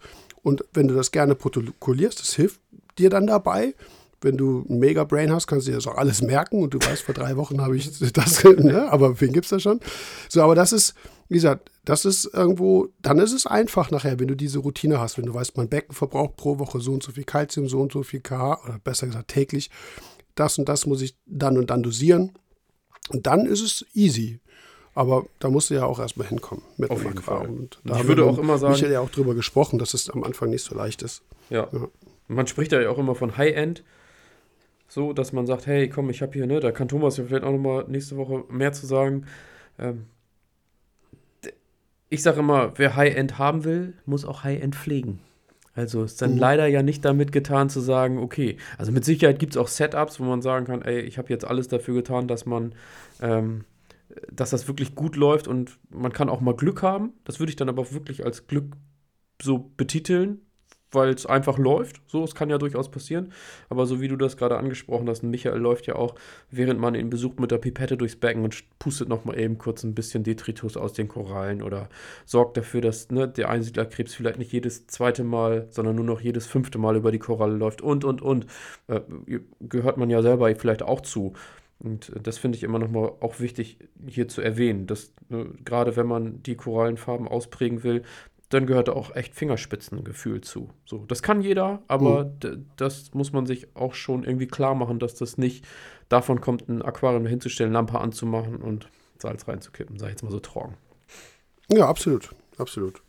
Und wie du das eben auch schon sagtest, die Häufigkeit, wenn jemand äh, Bilder reinstellt, wenn es gut läuft, ähm, oder entsprechend weniger, äh, wenn du dann auch manchmal denkst, so, hä, lange nichts mehr irgendwie gesehen oder gehört, irgendwie vorher immer so jede Woche was gepostet, dann weißt du dann schon so, okay, läuft vielleicht gerade nicht so das Becken. Ja. Also das ist, das kann jeder entscheiden, wie er will, ob ja, er das macht oder nicht, aber achtet mal, wie gesagt, darauf, das ist das, äh, ja, dieses, die, wie, wie sage ich jetzt, dieser psychologische Trick will ich nicht sagen. Was ist denn das Gegenteil von Trick, wenn es eigentlich ja diese Täuschung, wenn du immer denkst so, ey, die kriegen das alle hin, nur ich nicht. Ja. Ey, ganz ehrlich, guck mal, wie viele Leute denn schicke Bilder posten ja. im deutschsprachigen Raum auf dem High-End-Niveau. Das sind nicht viele. Nee, nee, das meine ich Und ja damit. Ja. 99,8 Prozent der Leute posten nämlich gar nichts, weil die können das nämlich auch nicht. Aber man hat immer das Gefühl, warum kriege ich das nicht hin, wenn die das hinkriegen? Naja, ganz genau. So, das ist dieser Leistungsgedanke, äh, den ich da auch ja schon mal geäußert habe. Also man muss da auch ein bisschen für sich mal Geduld haben und auch mal sagen, so, hey, ich fange gerade erst an oder ja, es braucht bei mir halt ein bisschen länger. Ich arbeite dran, aber es ist jetzt kein absolutes äh, Qualitätsstandard, dass man auf diesem heftigen Bereich ist. Also das ist, ja, das ist ja Quatsch, aber da muss man sich manchmal so ein bisschen zurück, äh, muss man mal zurückrudern und mal so, ja, wie sagt man, so und so, bleib bei Schuster, bleib bei deinen Leisten. Nee, das ist ein anderer Spruch. Ist auch egal. Ja. Ist weißt du, was ich meine? Ja. Auf jeden Fall haben wir das jetzt auch abgehakt. Also wie gesagt, konstante Meerwasserbedingungen in den Bereichen, die konstant sein müssen, so wie es idealerweise in der Natur ja auch vorgegeben ist. Ne? pH-Wert ist immer gleich äh, und solche Sachen, das gehört damit mit rein. Und jetzt haben wir hier stehen optimale Nährstoffversorgung. da finde ich jetzt, jetzt schwierig, weil wenn du in den Laden gehst und dir drei Produkte drauf äh, kaufst, wo drauf steht, mach die Korallen farbiger und du gibst die drei in dein Becken, dann werden deine Farben nicht dreifach besser. Ja. Die werden eher dreifach schlechter. Also da gibt es keine Linearität. Ich kann jetzt aus meiner, also der, der Podcast, wir haben ja auch beschlossen, das können wir übrigens mal sagen, wir sagen immer nur noch Reefers Podcast aus dem Hause Sangokai oder bei Sangokai, wie auch immer. Vorher habe ich ja immer die ersten Folgen Sangokai Reefers Podcast gesagt. Wir wollen natürlich für euch da draußen ganz klar machen, dass das mit Sangokai vom Produktdings nichts zu tun hat, sondern dass wir ganz sachlich über Meerwasseraquaristik sprechen. Haben ja eigentlich auch alle verstanden. Aber jetzt an der Stelle kann ich natürlich als Sangokai-Hersteller und, was Inhaber für ein ja, was für ein Zufall, so ein paar Sachen mal raushauen, wo, wo, ähm, wo es offensichtlich wo offensichtlich der Gedanke da ist, ich habe ein Versorgungssystem, aber die Korallen sind jetzt nicht so farbig, also muss es an der Versorgung liegen. Also kaufe ich noch das Produkt dazu und das Produkt dazu und das Produkt dazu. Witzigerweise, also wir Hersteller kommunizieren ja ab und zu mal und wir wissen manchmal auch so, was der eine macht und was der andere macht. So, und dann muss man manchmal echt schmunzeln, wenn man dann äh, sieht, was da so vermischt wird, in dem Gedanken, dass in dem Produkt ja doch nicht das drin sein kann. Und äh, weißt du? Ja. ja. Also viele sagen, Robert Bauer sagt immer, alle, also ich bin, muss ich zugeben, es sagt nicht nur Robert, sagen auch ein paar andere, bin ein bisschen angepisst, deswegen, weil es nicht stimmt. Aber komme ich gleich zu. Aber es ist wie sagen, alle kochen mit dem gleichen Wasser, man muss es nur richtig anwenden.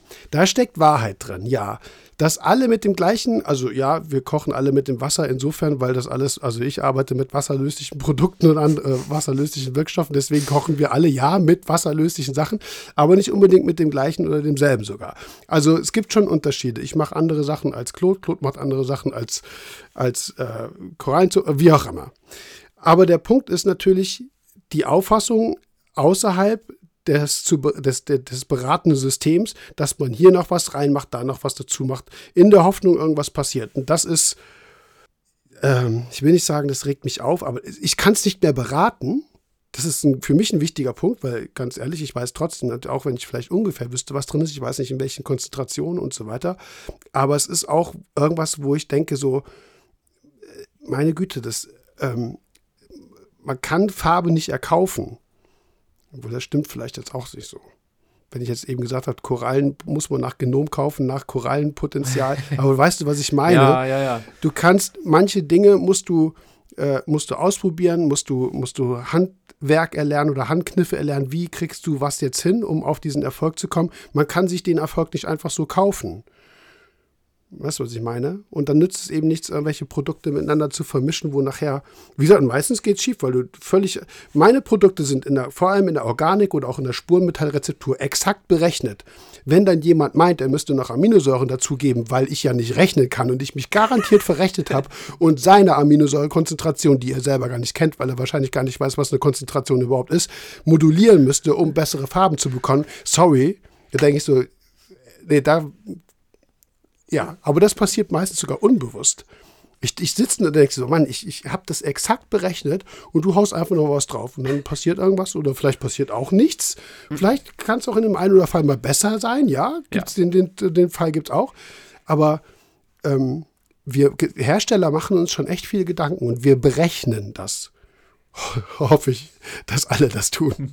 Aber manch macht, manchmal machst du ja was mit Trial and Error, ne? So und so viel funktioniert, okay. Ja. So und so viel funktioniert nicht mehr und so und so viel ist zu wenig, funktioniert auch nicht mehr. So kann man auch vorgehen, ist jetzt nicht unbedingt eine von mir bevorzugte Präferenz, aber man kann eben schon viel berechnen und da hat so ein geschlossenes System, wie ich es habe oder wie es viele andere eben haben, auch wirklich Grenzen gesetzt, was Wirkstoffkonzentration angeht. Und wenn du eben vermischt, dann haust du das komplette System durcheinander und dann, wie gesagt, bin ich dann nicht mehr in der Lage, das zu beraten, weil ich das in den Auswirkungen gar nicht abschätzen kann. Ich, Hatten wir, glaube ich, auch wundern mich dann immer. Ersten Beratungspodcast, ja, da haben wir auch nochmal gesagt, so, ne? Kann sein. Bleibt dabei, so. Also, egal ja. welches System, die haben sich alle was dabei gedacht. Das ist schon ganz sinnig, so. Ja. Ja, ich glaube, viele denken einfach irgendwie, zum Beispiel, ich nehme das Beispiel Aminosäuren, weil Aminosäuren auch eben so ein typischerweise Richtung Farben behandeltes Thema ist. Äh, die so, ach, so ein paar mehr kann ja nicht schaden. Die wissen nicht mal, was eine Aminosäure ist.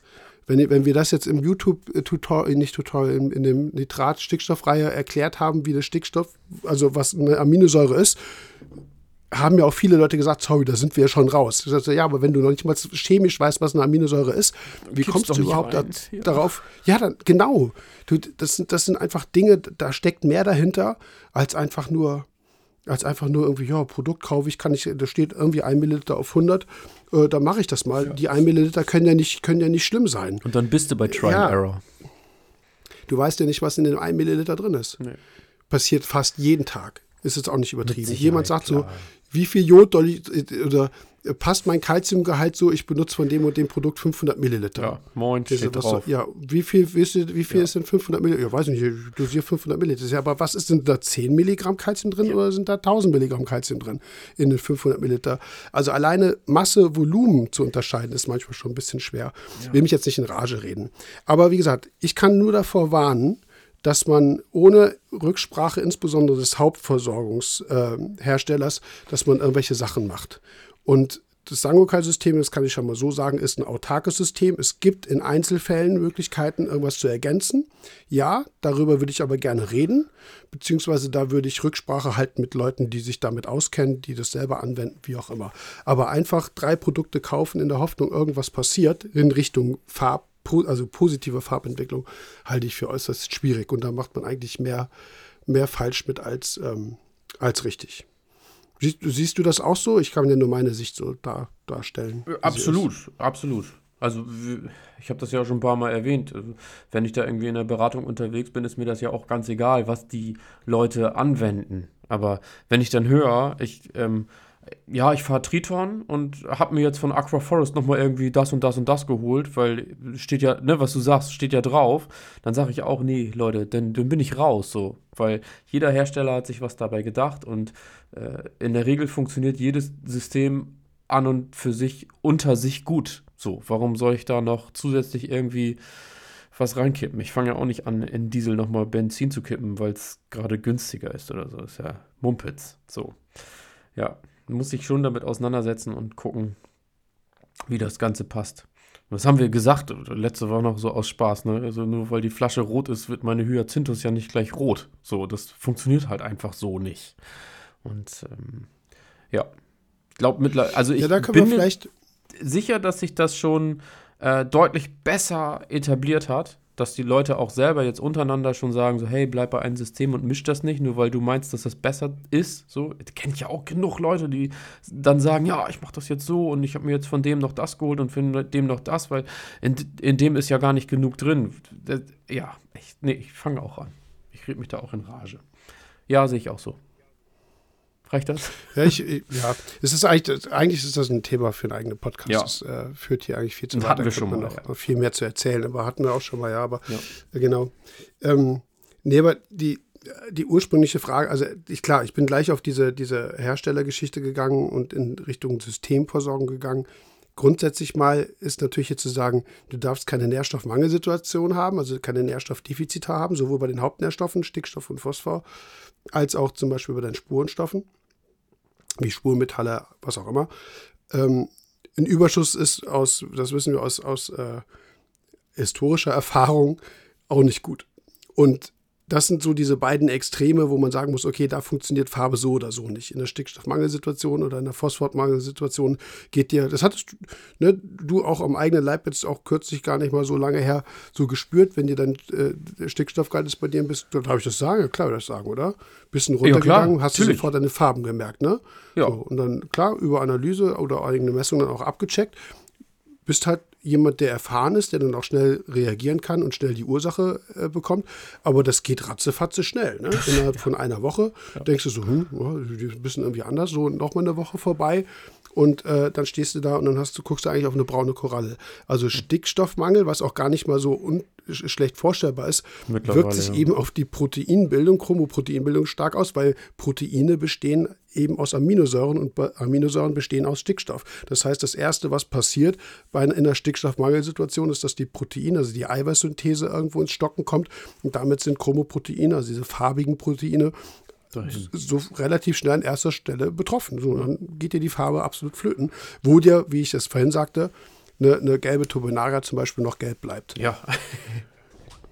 Und das, wie gesagt, der, ähm, der Zusammenhang ist da, der ist aber auch zum Beispiel bei Phosphat da oder bei anderen Mangelsituationen. In dem Moment, wo der Stoffwechsel unterbrochen wird, das ist so ein bisschen wie, das, das ist relativ simpel vorstellbar, ähm, wie jetzt bei Daimler, hier in Bremen haben wir Daimler, die die Leute in Zeitarbeit, also Kurzarbeit schicken, einfach weil Teile fehlen. Genauso ist es bei der Koralle oder ist es bei jedem Organismus so. In dem Moment, wo Teile fehlen, wo Baustoffe stehen, äh, fehlen, stehst, kannst du nicht arbeiten.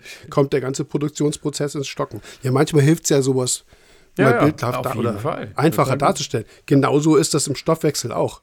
Ja. Ohne Ausgangsstoffe kommt am Ende auch kein Produkt bei raus. Und deswegen ist das äh, natürlich immer ein, äh, generell ein kritischer Punkt, egal was fehlt, weil ob dir jetzt eine Schraube fehlt oder ob dir ein Zylinder fehlt oder Steht das Band die Motorhaube fehlt. bedroht, ja. Dann Ganz genau. Es sind drei verschiedene Teile, die fehlen können, aber Fakt ist, du hast kein Auto. Und ja. so hast du entsprechend dann auch keine, keine farbigen Korallen, wenn irgendwas fehlt. Und wie gesagt, Überschuss geht eigentlich eher in die Richtung, dass du, dass die Koralle nicht mehr so wirklich Herr der Zooxanthellen Populationsdichte ist. Das heißt, die Population der Zooxanthellen im Gewebe vermehrt, äh, nimmt rasant zu wegen Stickstoffüberdüngung, Phosphorüberdüngung oder Spurenmetallüberdüngung. Zu viel Jod zum Beispiel kann auch sein, das ist auch sehr algenfördernd. Zooxanthellen sind ja Algen. Dann hast du dein Gewebe voll mit Zooxanthellen und das ist dann so braun, dass das eigentlich die komplette Korallenfarbausbildung äh, überlagert. Deswegen hat man eben diese, ja, so klein ist der Spielraum gar nicht, aber diesen trotzdem dieses relativ, also dieses kleinere Fenster in dem Nährstoffbereich, wo du nicht zu wenig, aber auch dann eben nicht zu viel hast, wo du eigentlich diese optimale Farbausprägung oder Farbwirkung von den Korallen selber hast. Weil das haben wir ja festgestellt im letzten Podcast. Die Korallenfarben, braun, gelb, rot, grün, wie auch immer. Ne, Habe ich braun gesagt? Verkehrt. Alles, was bunt ist, damit meine ich nicht braun, kommt von der Koralle und das Braun, das ist eben die Zuxantellen-Pigmentgarnitur, die, äh, die dann eben entsprechend viel größer zur Wirkung kommt, je höher die Populationsdichte der Zuxantellen ist. Und genau. Thema Licht müssen wir nachher auch noch drüber sprechen, hat natürlich da auch einen Einfluss drauf. Da geht es wieder Richtung oxidativen Stress. Aber ist egal wir, wir, sind ja bei den Nährstoffen so. Also wir, wir haben so ein gewisses Fenster. Der eine sagt so, meine Korallen stehen bei 0,02 Milligramm pro Liter Phosphat irgendwie optimal. Der andere sagt auch bei mir bei 0,05, dann leuchtet auch alles prima. Und der dritte sagt so, weiß ich nicht, am besten nicht nachweisbar. Also nicht null, weil null wäre wie ein Mangel, sondern nicht nachweisbar, weil der das zum Beispiel oder die das dann zum Beispiel sehr pastellig haben will. So wie gesagt, da müssen wir so selber definieren, was wollen wir eigentlich. Da kommt es um diesen da, da geht es um diesen ästhetischen Aspekt, den wir alle selber definieren müssen. Ja. Wo, wo fährst du hier so? In, in welchen Nährstoffbereichen? Nehmen wir jetzt mal Nitrat und Phosphat. Jetzt hast du ja genau getroffen. Äh, Phosphat liege ich meistens so bei 0,04. Also äh, ICP sagt manchmal ein bisschen, bisschen mehr an. Also zu Hause messe ich immer so 0,03, 0,04, selten mal 0,05. ICP spuckt das eigentlich auch fast immer aus so grob roundabout da drumrum. Also ich kriege jetzt auch keinen Stress, wenn da 0,08 in der ECP steht. Ähm, aber das ist so, so Phosphat und Nitrat in der Regel, jetzt kommen wir wieder, ne, nicht nachweisbar. Ja. Also ganz selten mal, dass ich da irgendwie mal ein, zwei Milligramm oder so in der ECP okay. habe. Ja. Ja, okay. Hatte ich jetzt mit dem Becken eine Weile, dass das, äh, dass es eine Weile nachweisbar war, aber naja, hast du ja gerade erwähnt, letzte ECP nicht nachweisbar. Und, äh, Plus, also, und die Symptome. Ja, ja. Das ist ja der Punkt. Ja, ja. Nitrat nicht nachweisbar. Okay, das ist vielleicht ein Punkt, wo man jetzt im Sangokai-System sagt, du arbeitest mit ein bisschen Complete, ein, zweimal die Woche oder mit anderen Produkten, die stickstoffhaltig sind und die darauf abzielen, eben zum Beispiel Stickstoff respektive Nitrat zu erhöhen. Damit kann man dann mal ein, zwei Mal so prophylaktisch arbeiten die Woche. Aber ähm, wenn alles gut ist, kann Nitrat ja nicht nachweisbar sein. Es geht um diese Kombination Becken steht nicht ordentlich und äh, Nitrat, äh, Nitrat ist nicht nachweisbar und dann ist halt wirklich diese, diese Situation, wo du handeln musst. Ja. Ja, wo, wo dann nicht nachweisbar entsprechend kritisch ist. Sonst gucke ich ins Becken, alles okay. Kunde sagt so, Nitrat nicht nachweisbar. So, ja und? Wurscht. So wie, ja und? So, ja, es läuft doch. So egal. Wenn irgendwas natürlich nicht stimmt, das Becken hat ja immer recht, da muss man entsprechend dran arbeiten. Aber wie gesagt, prophylaktisch arbeiten kann man ja ein bisschen dran. Genau, und grundsätzlich ist es eben so, dass ich, ja, ansonsten, wenn nicht nachweisbar ist, was du gesagt hast, muss man ja auch dazu sagen, äh, jetzt hatte ich ja, also ich habe einen ganzen Schwung, muss man einfach mal ein bisschen aufklären. Ich habe einen ganzen Schwung neue Korallen dazu bekommen, was für meine Verhältnisse echt viel war. Ich habe ein neues Ablegerbecken aufgestellt, größeres Ablegerbecken, äh, frisch beleuchtet. Also, ne, habe ich am letzten Podcast, glaube ich, auch gesagt, habe noch eine kleine Hybrid drüber gehängt und so weiter und so fort, was natürlich für einen viel, viel größeren Umsatz gewirkt hat. Carbonathärte, Calcium und so hatte ich dann alles ziemlich schnell angepasst, äh, aber Stickstoff ist halt einfach abgerauscht, ne? Ging halt, ging mhm. ziemlich schnell. Fünf, sechs Tage und dann habe ich die ersten ein, zwei, drei, vier Korallen gesehen, wo ich gesagt habe, oh, das ist jetzt nicht nur noch eine, sondern, ne, also das, was wir gerade alles angesprochen haben, da sind keine Parasiten im Spiel, sondern da konnte man schnell merken, oder ich für meinen Fall, hätte jemand anders hätte vielleicht nicht unbedingt, äh, hätte nicht unbedingt gemerkt, dass da irgendwas im Busch ist. Äh, und wir haben ja auch noch geschnackt und dann haben, bin ich schnell auf den Trichter gekommen, das ist Stickstoffmangel. Ja, ECP rausgeschickt, das Ganze nochmal bestätigt bekommen und dann ähm, habe ich gehandelt, ja. So. Hast du das ähm, in dieser Stickstoffmangelsituation gehabt, dass dir Phosphat hochgegangen ist? Ja. Also bei deinen eigenen Messungen? Mhm, war ja das eine, äh, ja. ist immer. Mh, in ECP auch sicher. Das ist. Das hat jetzt mit Korallenfarben nichts zu tun. Das finde ich ist aber immer ein ganz wichtiger Hinweis. Viele wissen das mittlerweile, weil ich das auch, auch, äh, äh auch an der einen oder anderen Stelle eben schon geschrieben habe. Aber ähm, viele machen dann den Fehler und versuchen, den steigenden Phosphatgehalt zu senken, weil sie denken, der wird jetzt kritischer. Also die, weißt du, mhm. werden sie dann möglicherweise die Eiweißabschäumung. Ja, oder Eiweißabschäumung. Das wäre noch nicht mal so schlimm. Da würde gar nicht so viel passieren. Äh, Nö, Fakt ist, das Becken würde nicht besser werden, weil das, wir reden, also ich sage das mal, die Auflösung ist wie folgt. du hast eine Stickstoffmangelsituation, darunter leiden die Korallen oder leidet das gesamte Becken. Nicht nur Korallen, sondern das betrifft auch die komplette Mikrobiologie. Wo Stickstoff fehlt, wenn es sich in anderer Form irgendwo für andere Organismen verfügbar ist, leiden alle darunter. So, der, der Punkt ist, genau dieses Szenario, was wir eben halt, was ich so beispielhaft mit Daimler angesprochen habe, es fehlt Stickstoff, deswegen können Phosphatumsatzprozesse nicht so ablaufen wie normal. Oder zum Beispiel auch Spurenmetallverarbeitende Prozesse können nicht so ablaufen wie normal. Und dann steigen die Werte an. Also das, was limitiert, ist immer noch, deswegen sagt man auch eine Nährstofflimitierung. Eine Mangelsituation wäre eher schon so ein bisschen qualitativ gedacht. In der Biologie sagt man eigentlich Limitierung, weil es limitiert entsprechend andere Prozesse in ihrer Ausprägung. Der Punkt ist also Stickstoffmangelsituation. Dadurch können phosphatabbauende Prozesse oder phosphatumsetzende Prozesse nicht so ablaufen, also geht Phosphat hoch. Die meisten Leute sagen, oh, mir geht Phosphat hoch. Ich bin schon bei 0,1. Okay, Adsorber rein. Ja, okay, dann geht Phosphat vielleicht runter, vielleicht auch nicht. Auf jeden Fall wird das Becken nicht besser.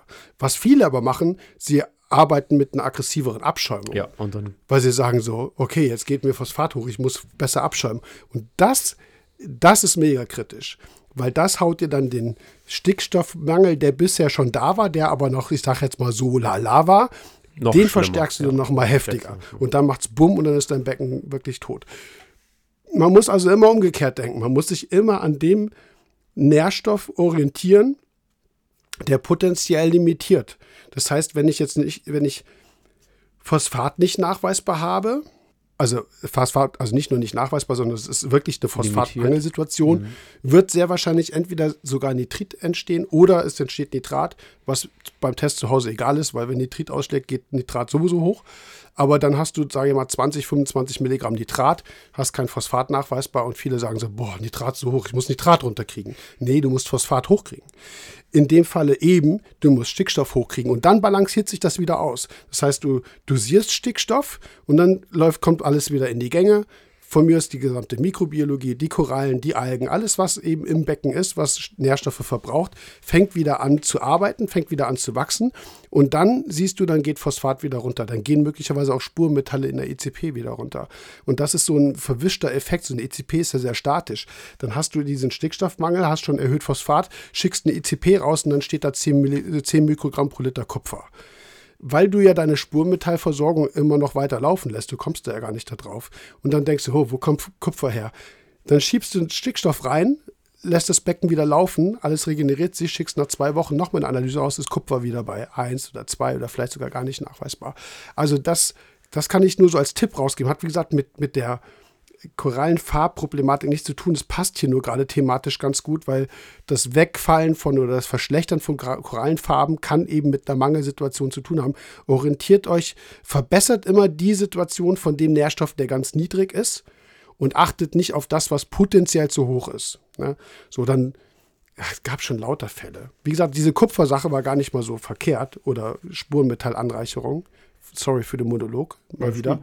Dass auch viele Leute sagen, oh, ich ähm, ich habe gehört, Zeolit äh, bindet äh, Spurenmetalle. Also arbeite ich jetzt mit einem Zeolithfilter. Und was macht der, das haben wir ja auch besprochen, was macht der Clinotillolith? Er bindet vorrangig Ammonium. Das heißt, auch da völlige Fehlentscheidung gewesen. Becken ist mehr oder weniger gegen die Wand gefahren durch diese Sache, weil einfach gedacht wurde, also weil nicht bemerkt wurde, dass das Problem bei dem nicht nachweisbaren Stickstoff oder Nitratgehalt lag, sondern man hat nur geguckt, oh, Kupfer hoch, Phosphat hoch, wie auch immer. Und deswegen ganz typische An Anwenderfehler bei der Missinterpretation von solchen Analysen oder überhaupt Messwerten, weil die Zusammenhänge so biologisch nicht bekannt sind. Und jetzt kriege ich die Kurve, hatte das ja bei dir beispielhaft genannt. Farben sind in einer Nährstoffmangelsituation ratzefatze weg. Also bei den Chromoproteinen zumindest, weil wie, wie, die sind vor allem eben abhängig gerade dann von Stickstoff.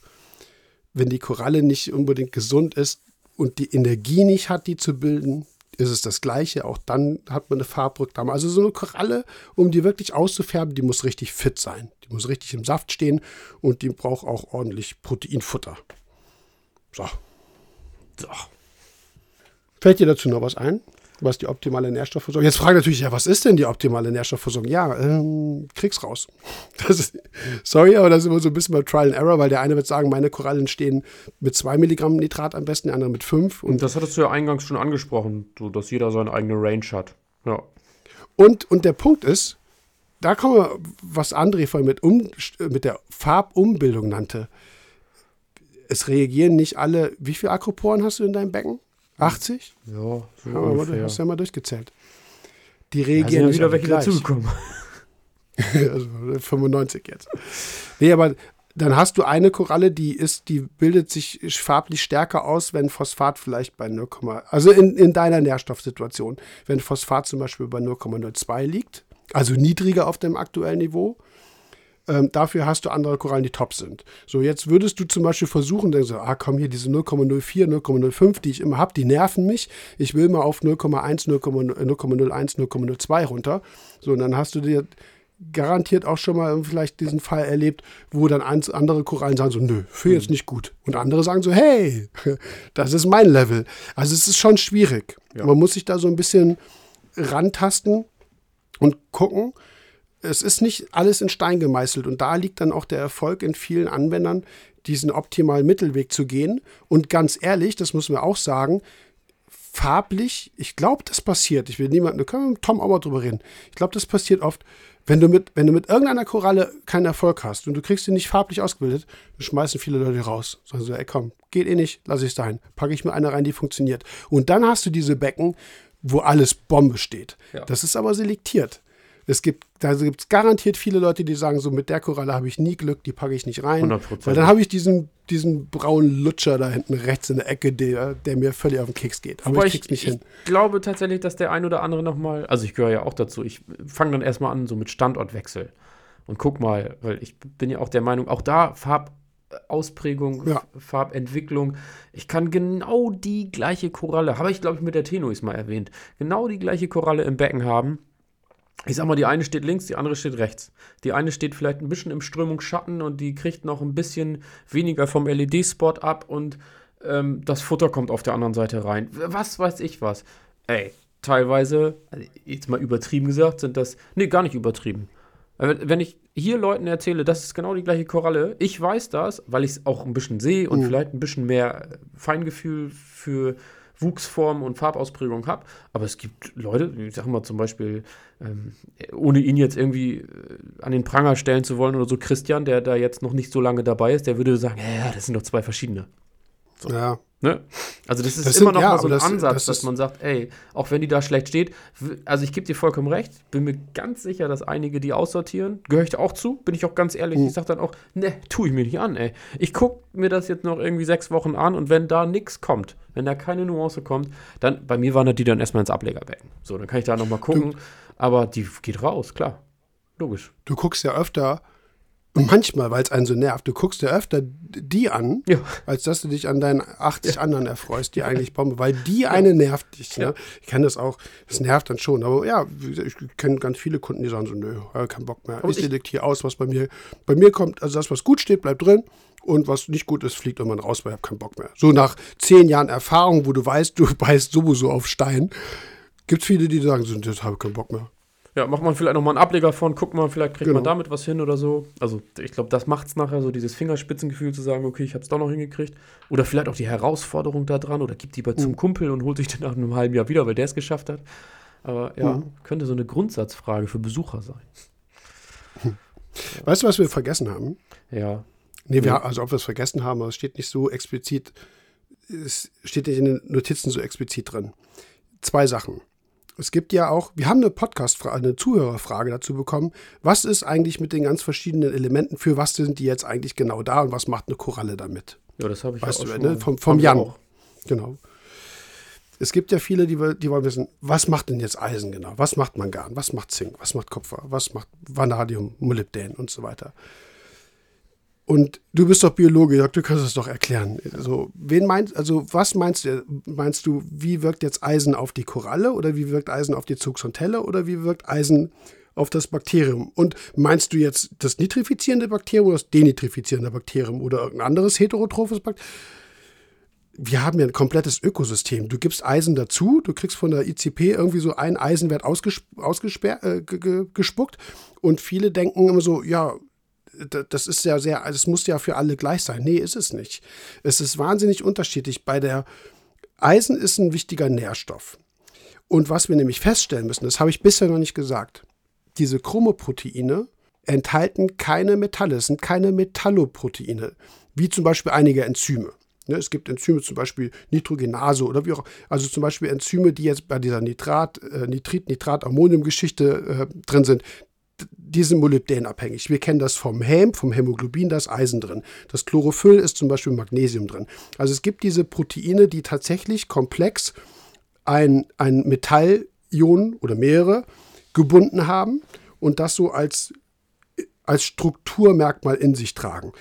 Viele haben am Anfang auch gedacht, so, okay, wir dosieren Eisen oder diesen Zink oder Mangan, dann werden die Korallen farbiger. Also sind das vielleicht Proteine, also Chromoproteine, die auch gleichzeitig Metalloproteine sind, also Metalle enthalten. Nee, haben die nicht. Kein einziges von denen. Also viele denken das vielleicht, dass sie, dass dieses Metall Bestandteil des entsprechenden Farbes, äh, Farbstoffs, also des Chromoproteins ist. Also das, den Zahn kann ich ziehen. Nee. Aber der Punkt ist, offensichtlich sind Stoffwechselumbauprozesse metallabhängig und ohne die kann dieses Chromoprotein nicht gebildet werden. Also sozusagen ein sekundärer Effekt. Aber diese Frage, ist so mühselig schwer zu beantworten, weil sie einfach viel zu komplex ist. Was macht Eisen im Meerwasseraquarium? Ey, ganz ehrlich, zwei Dutzend verschiedene Sachen, weil es wirkt sich komplett unterschiedlich aus. Ein Bakterium macht mit Eisen das, eine Koralle macht mit Eisen das, eine Kaulerpa macht das mit Eisen, Kalkrot, weißt du, was ich meine? Hm, ja, ich, ich, das ist auch ein super schönes Beispiel, weil ich glaube, dass Tom das in seinem letzten Video angesprochen hat. Vielleicht können wir das, das auch noch gesehen, mal kurz bei ihm ankratzen und fragen so. Äh, ich würde das ja sehr individuell auf die Becken beziehen. Der, der eine kann einfach Glück damit haben. Musst du er, auch. Ja, ja, musst du. Genau. Der, der eine hat einfach mega Glück damit, weil es bei ihm super gut funktioniert. Beim nächsten muss das überhaupt nichts heißen. Überhaupt gar nichts. Ja. Es, ähm, also ich finde, wie gesagt, das ist so. Also jetzt die Aussage von, ne, wie gesagt, muss man mit Thomas, äh, mit uh. Thomas einmal mal sprechen, weil ich glaube, er sagte, das ist Eisen schlägt bei ihm auf blau. Ja, ich will jetzt nichts Falsches sagen. Können wir mit ihm dann besprechen. Ähm, aber man muss das individuell betrachten, wie alles andere auch. Und das ist dann vielleicht ein bisschen der grüne also, Daumen, ja. weil man sein Becken kennt. Ne? Eisen ist ein sehr wichtiges Spurmetall. Vorweg, kann man schon so sagen. Nur, ja, wir können gerne, ich, mir das, ich muss mir das Video dann angucken, dass wir mit Tom drüber sprechen können. Aber ich gebe mal folgendes Szenario. Vorab nochmal. Ich glaube, viele Leute hätten ganz gerne dieses binäre 1-0 Du gibst Eisen dazu, Koralle wird blauer. Du gibst Mangan dazu, Koralle wird roter. Dazu gibt es ja dann noch Produkte auf dem Markt, die das ganz geschickt irgendwie so nutzen und sagen Red, Green, Blue. Ne? Kam ja mehrere auf die Idee, das mal zu machen. Wenn jetzt, ich gebe jetzt mal ein Fallbeispiel. Jemand dosiert Eisen, wie zum Beispiel der Tom, wenn es denn so stimmt. Ja, wie gesagt, ich will jetzt nichts falsch Und eine sagen, Koralle wird blauer. Hat er was erwähnt. Ja. Genau dann, dann würde ich, äh, dann halte ich das für schwierig, das als eine globale Empfehlung auszusprechen, weil ein anderer dosiert Mangan und eine Koralle wird blauer. Der andere erhöht mal Zink nach einer Analyse und die Koralle wird blauer. Oder sie wird roter oder grüner oder gelber oder von mir aus auch brauner. Weil das Problem ist aber auch zum Beispiel, du dosierst Eisen deine Mikrobiologie kommt damit auch ganz gut klar, macht irgendwas, verändert deinen Nährstoffumsatz. Du erzeugst dadurch zum Beispiel eine Stickstoffreduktion, äh, also nicht Reduktion, sondern äh, der Stickstoffverbrauch oder der Phosphorverbrauch wird einfach größer. Du senkst deine Nährstoffe damit. Möglicherweise auf ein Level, was nicht mehr so cool ist, und deine Koralle wird nicht nur bunter, sondern die wird weniger bunter und stirbt sogar. Also, das sind diese komplexen Randbedingungen, also weil das ganze Ökosystem arbeitet ja mit dem, was wir ins Wasser geben. Und deswegen ist es immer wahnsinnig schwer vorauszusagen, was passiert. Eine Verbesserung in, in der Eisenverfügbarkeit kann eben die Mikrobiologie auch verbessern und die macht wieder irgendwas, was einer Koralle nicht passt. Nämlich zum Beispiel den Stickstoffgehalt verändern, zu senken. Zum Beispiel. Ne? So, und dann hast du das nicht auf dem Schirm, du dosierst Eisen, Nitrat geht runter, weil wir messen ja meistens nur Nitrat, Koralle stirbt. Ist mir jetzt noch nicht weiß jetzt nicht, ob das ja, mal einem passiert ja. ist, aber es, es ist möglich, also es ist jetzt nichts Erfundenes, das ist definitiv möglich, dass das so funktioniert. Und dann wäre die Schlussfolgerung, du dosierst Eisen, Koralle stirbt. So, äh, nee. Also nicht wirklich. Also Eisen ist jetzt, weißt du, was ich meine? Wir Aquarianer, sorry, wenn ich das so, das klingt immer so arrogant, aber sorry, wenn ich so sage. Dafür habe ich fünf Jahre studiert. Wir denken immer, wir geben eins dazu und das Ergebnis ist linear davon abhängig bzw. davon bestimmt. Ist es aber nicht. Die Biologie, das komplette Ökosystem Aquarium ist so komplex, dass das Ganze fünf Ecken nehmen kann. Wie gesagt, du siehst Eisen, irgendein Bakterium macht damit was, verbessert die Stickstoffumsatzrate, Stickstoff geht runter, erzeugt eine Stickstoffmangelsituation, Koralle wird braun. So, die meisten Leute würden, also ich habe eben gesagt, sie stirbt. Angenommen, sie würde nur braun werden, weil die Zooxanthellen äh, irgendwie mit der Stickstoffmangelsituation, so wie bei dir, nicht so, äh, nicht Zugsantennen, die Korallen damit nicht so klarkommen. Dann ist dieses 1 zu 1 Gedanke, ich dosiere Eisen, Koralle wird braun. Schreibt es vielleicht noch in einen Artikel rein. Ne, Eisen macht braune Korallen. Ja, alles schon passiert. Sorry, das ja, ist jetzt nee, wiederum Fakt. Gut, Sowas ja. stand schon zigmal irgendwo im Forum oder sonst irgendwas. Aber nein, der andere dosiert Eisen, Koralle wird blau. Ja. So, da stehst du als Aquarianer, der eben keine Naturwissenschaft oder keine biologische Ausbildung hat, und denkst, hä, was stimmt denn jetzt? Was denn jetzt? Ja, beides. Ja. Und deswegen ist es so schwierig, weil viele Leute sagen, wie zum Beispiel der Jan, der diese Frage gestellt hat, was passiert eigentlich mit Eisen, was passiert mit Kalzium und so weiter. So, ja, wen meinst denn du jetzt? Und wie wirkt sich das Ganze im, in diesem Ökosystem Aquarium auf? Jedes ist anders. Der eine hat dieses Bakterium, der andere dieses und so weiter. Das ist wahnsinnig schwierig und wirklich mühselig. Das heißt, wir müssen immer Mittelwege gehen. Mittelwege insofern, dass, ähm, dass wir eine ausreichende, deswegen habe ich diese Extreme von genannt. Wir dürfen nicht in eine Nährstoffmangelsituation kommen, wir dürfen aber auch nicht in eine Überschusssituation kommen. Deswegen haben wir im, im Herstellerbereich entsprechende Produkte, wo wir die Konzentration modulieren können. Die Organik ist immer ein bisschen tricky. Das fragen mich ganz viele Leute, warum muss ich denn ne, von Basis 1 oder NRG 1 immer dieses, diese gleiche Menge dosieren? Weil Organik exakt berechnet ist und das gilt für jedes Becken. Das ist nochmal ein bisschen anders. Aber wir haben die Spurmetalle in der Flasche 2 immer getrennt. Das heißt, wenn jemand sieht, okay, meine Spurmetalle in der Analyse sind alle sehr niedrig, gebe ich mal eine Extradosis oder ich erhöhe die Dosierung. Das sollte alles kontrolliert erfolgen, aber das sind Modulationsmöglichkeiten, die eigentlich in jedem Herstellersystem auch möglich sind. Man muss es aber, und das ist wieder der Punkt, genau das gleiche wie mit der Beleuchtung, wo kommen wir gleich noch ein bisschen drauf, da muss man vorsichtig sein, da muss man ausprobieren, ein bisschen testen. Und das ist, das machen alle alle, die auf dem Niveau arbeiten, die haben alle genau ihren Kniff. Und mhm. jeder hat einen anderen. Ja. Bei dem einen wirkt sich das so aus, bei dem anderen so und beide haben irgendwo recht, weil, das, weil die Becken jeweils ja. ihre eigenen Gesetze Becken so gesehen drauf, schreiben. Ja, weil jedes, jedes andere oder jedes Becken reagiert anders drauf. Das ist genau. ja auch das ganze so. große Problem an der Geschichte. Genau. Und worüber sprechen wir jetzt? Sprechen wir jetzt über einfach nur schicke, bunte Korallen oder sprechen wir auf dieses High-End-Niveau mit vier, fünf verschiedenen Farben? Sorry, aber das, da bist du, wenn wir du hattest diesen Vergleich mit einem Bodybuilder, ne, der sagt ja, okay, ich muss jetzt hier irgendwie noch Trizeps ein bisschen mehr und hier ein bisschen mehr Schulter, ein bisschen mehr Brust, damit das irgendwie so alles harmonisch wird. Dass das, weißt du, was ich meine? Da sind wir dann auch in einem Bereich, wo eigentlich jeder Aquarianer für sich, für das eigene Becken genau, und für weiß, die jeweiligen Korallen, ja. genau, exakt 100% diesen optimalen Bereich äh, äh, sozusagen findet, ne, ausprobiert. Ja, das ist ja wir Hersteller, wir Hersteller sagen, okay, du hast hiermit eine gute Basis, du hast Wachstum, du hast, du hast auch ein gewisses, ein gewisses Milieu, was äh, gewisses Niveau, was Farbe aus, aus angeht. Aber ähm, alles andere ist eben, wie gesagt, wir, wir Hersteller müssen Mittelwege gehen. Das geht gar nicht anders. Weil, wie gesagt, jedes Becken ist anders. Aber nochmal, jeder, der jetzt in dem Podcast hier in der Folge erwartet, dass wir jetzt speziell sagen, welches Metall auf welche. Hier. Das kann so eigentlich nicht, nicht, funktionieren. Nee. Was wir eben sagen können, keines von diesen Chromoproteinen enthält ein Metall, sodass man wirklich zuordnen kann, Mangan macht blau oder Zink macht gelb oder irgendwas. Das stimmt nicht. Und egal, es gibt vielleicht statistische Mittelwerte, wo man sagt, okay, Zink wirkt im Gro eher so auf das oder Mangan wirkt so eher auf das.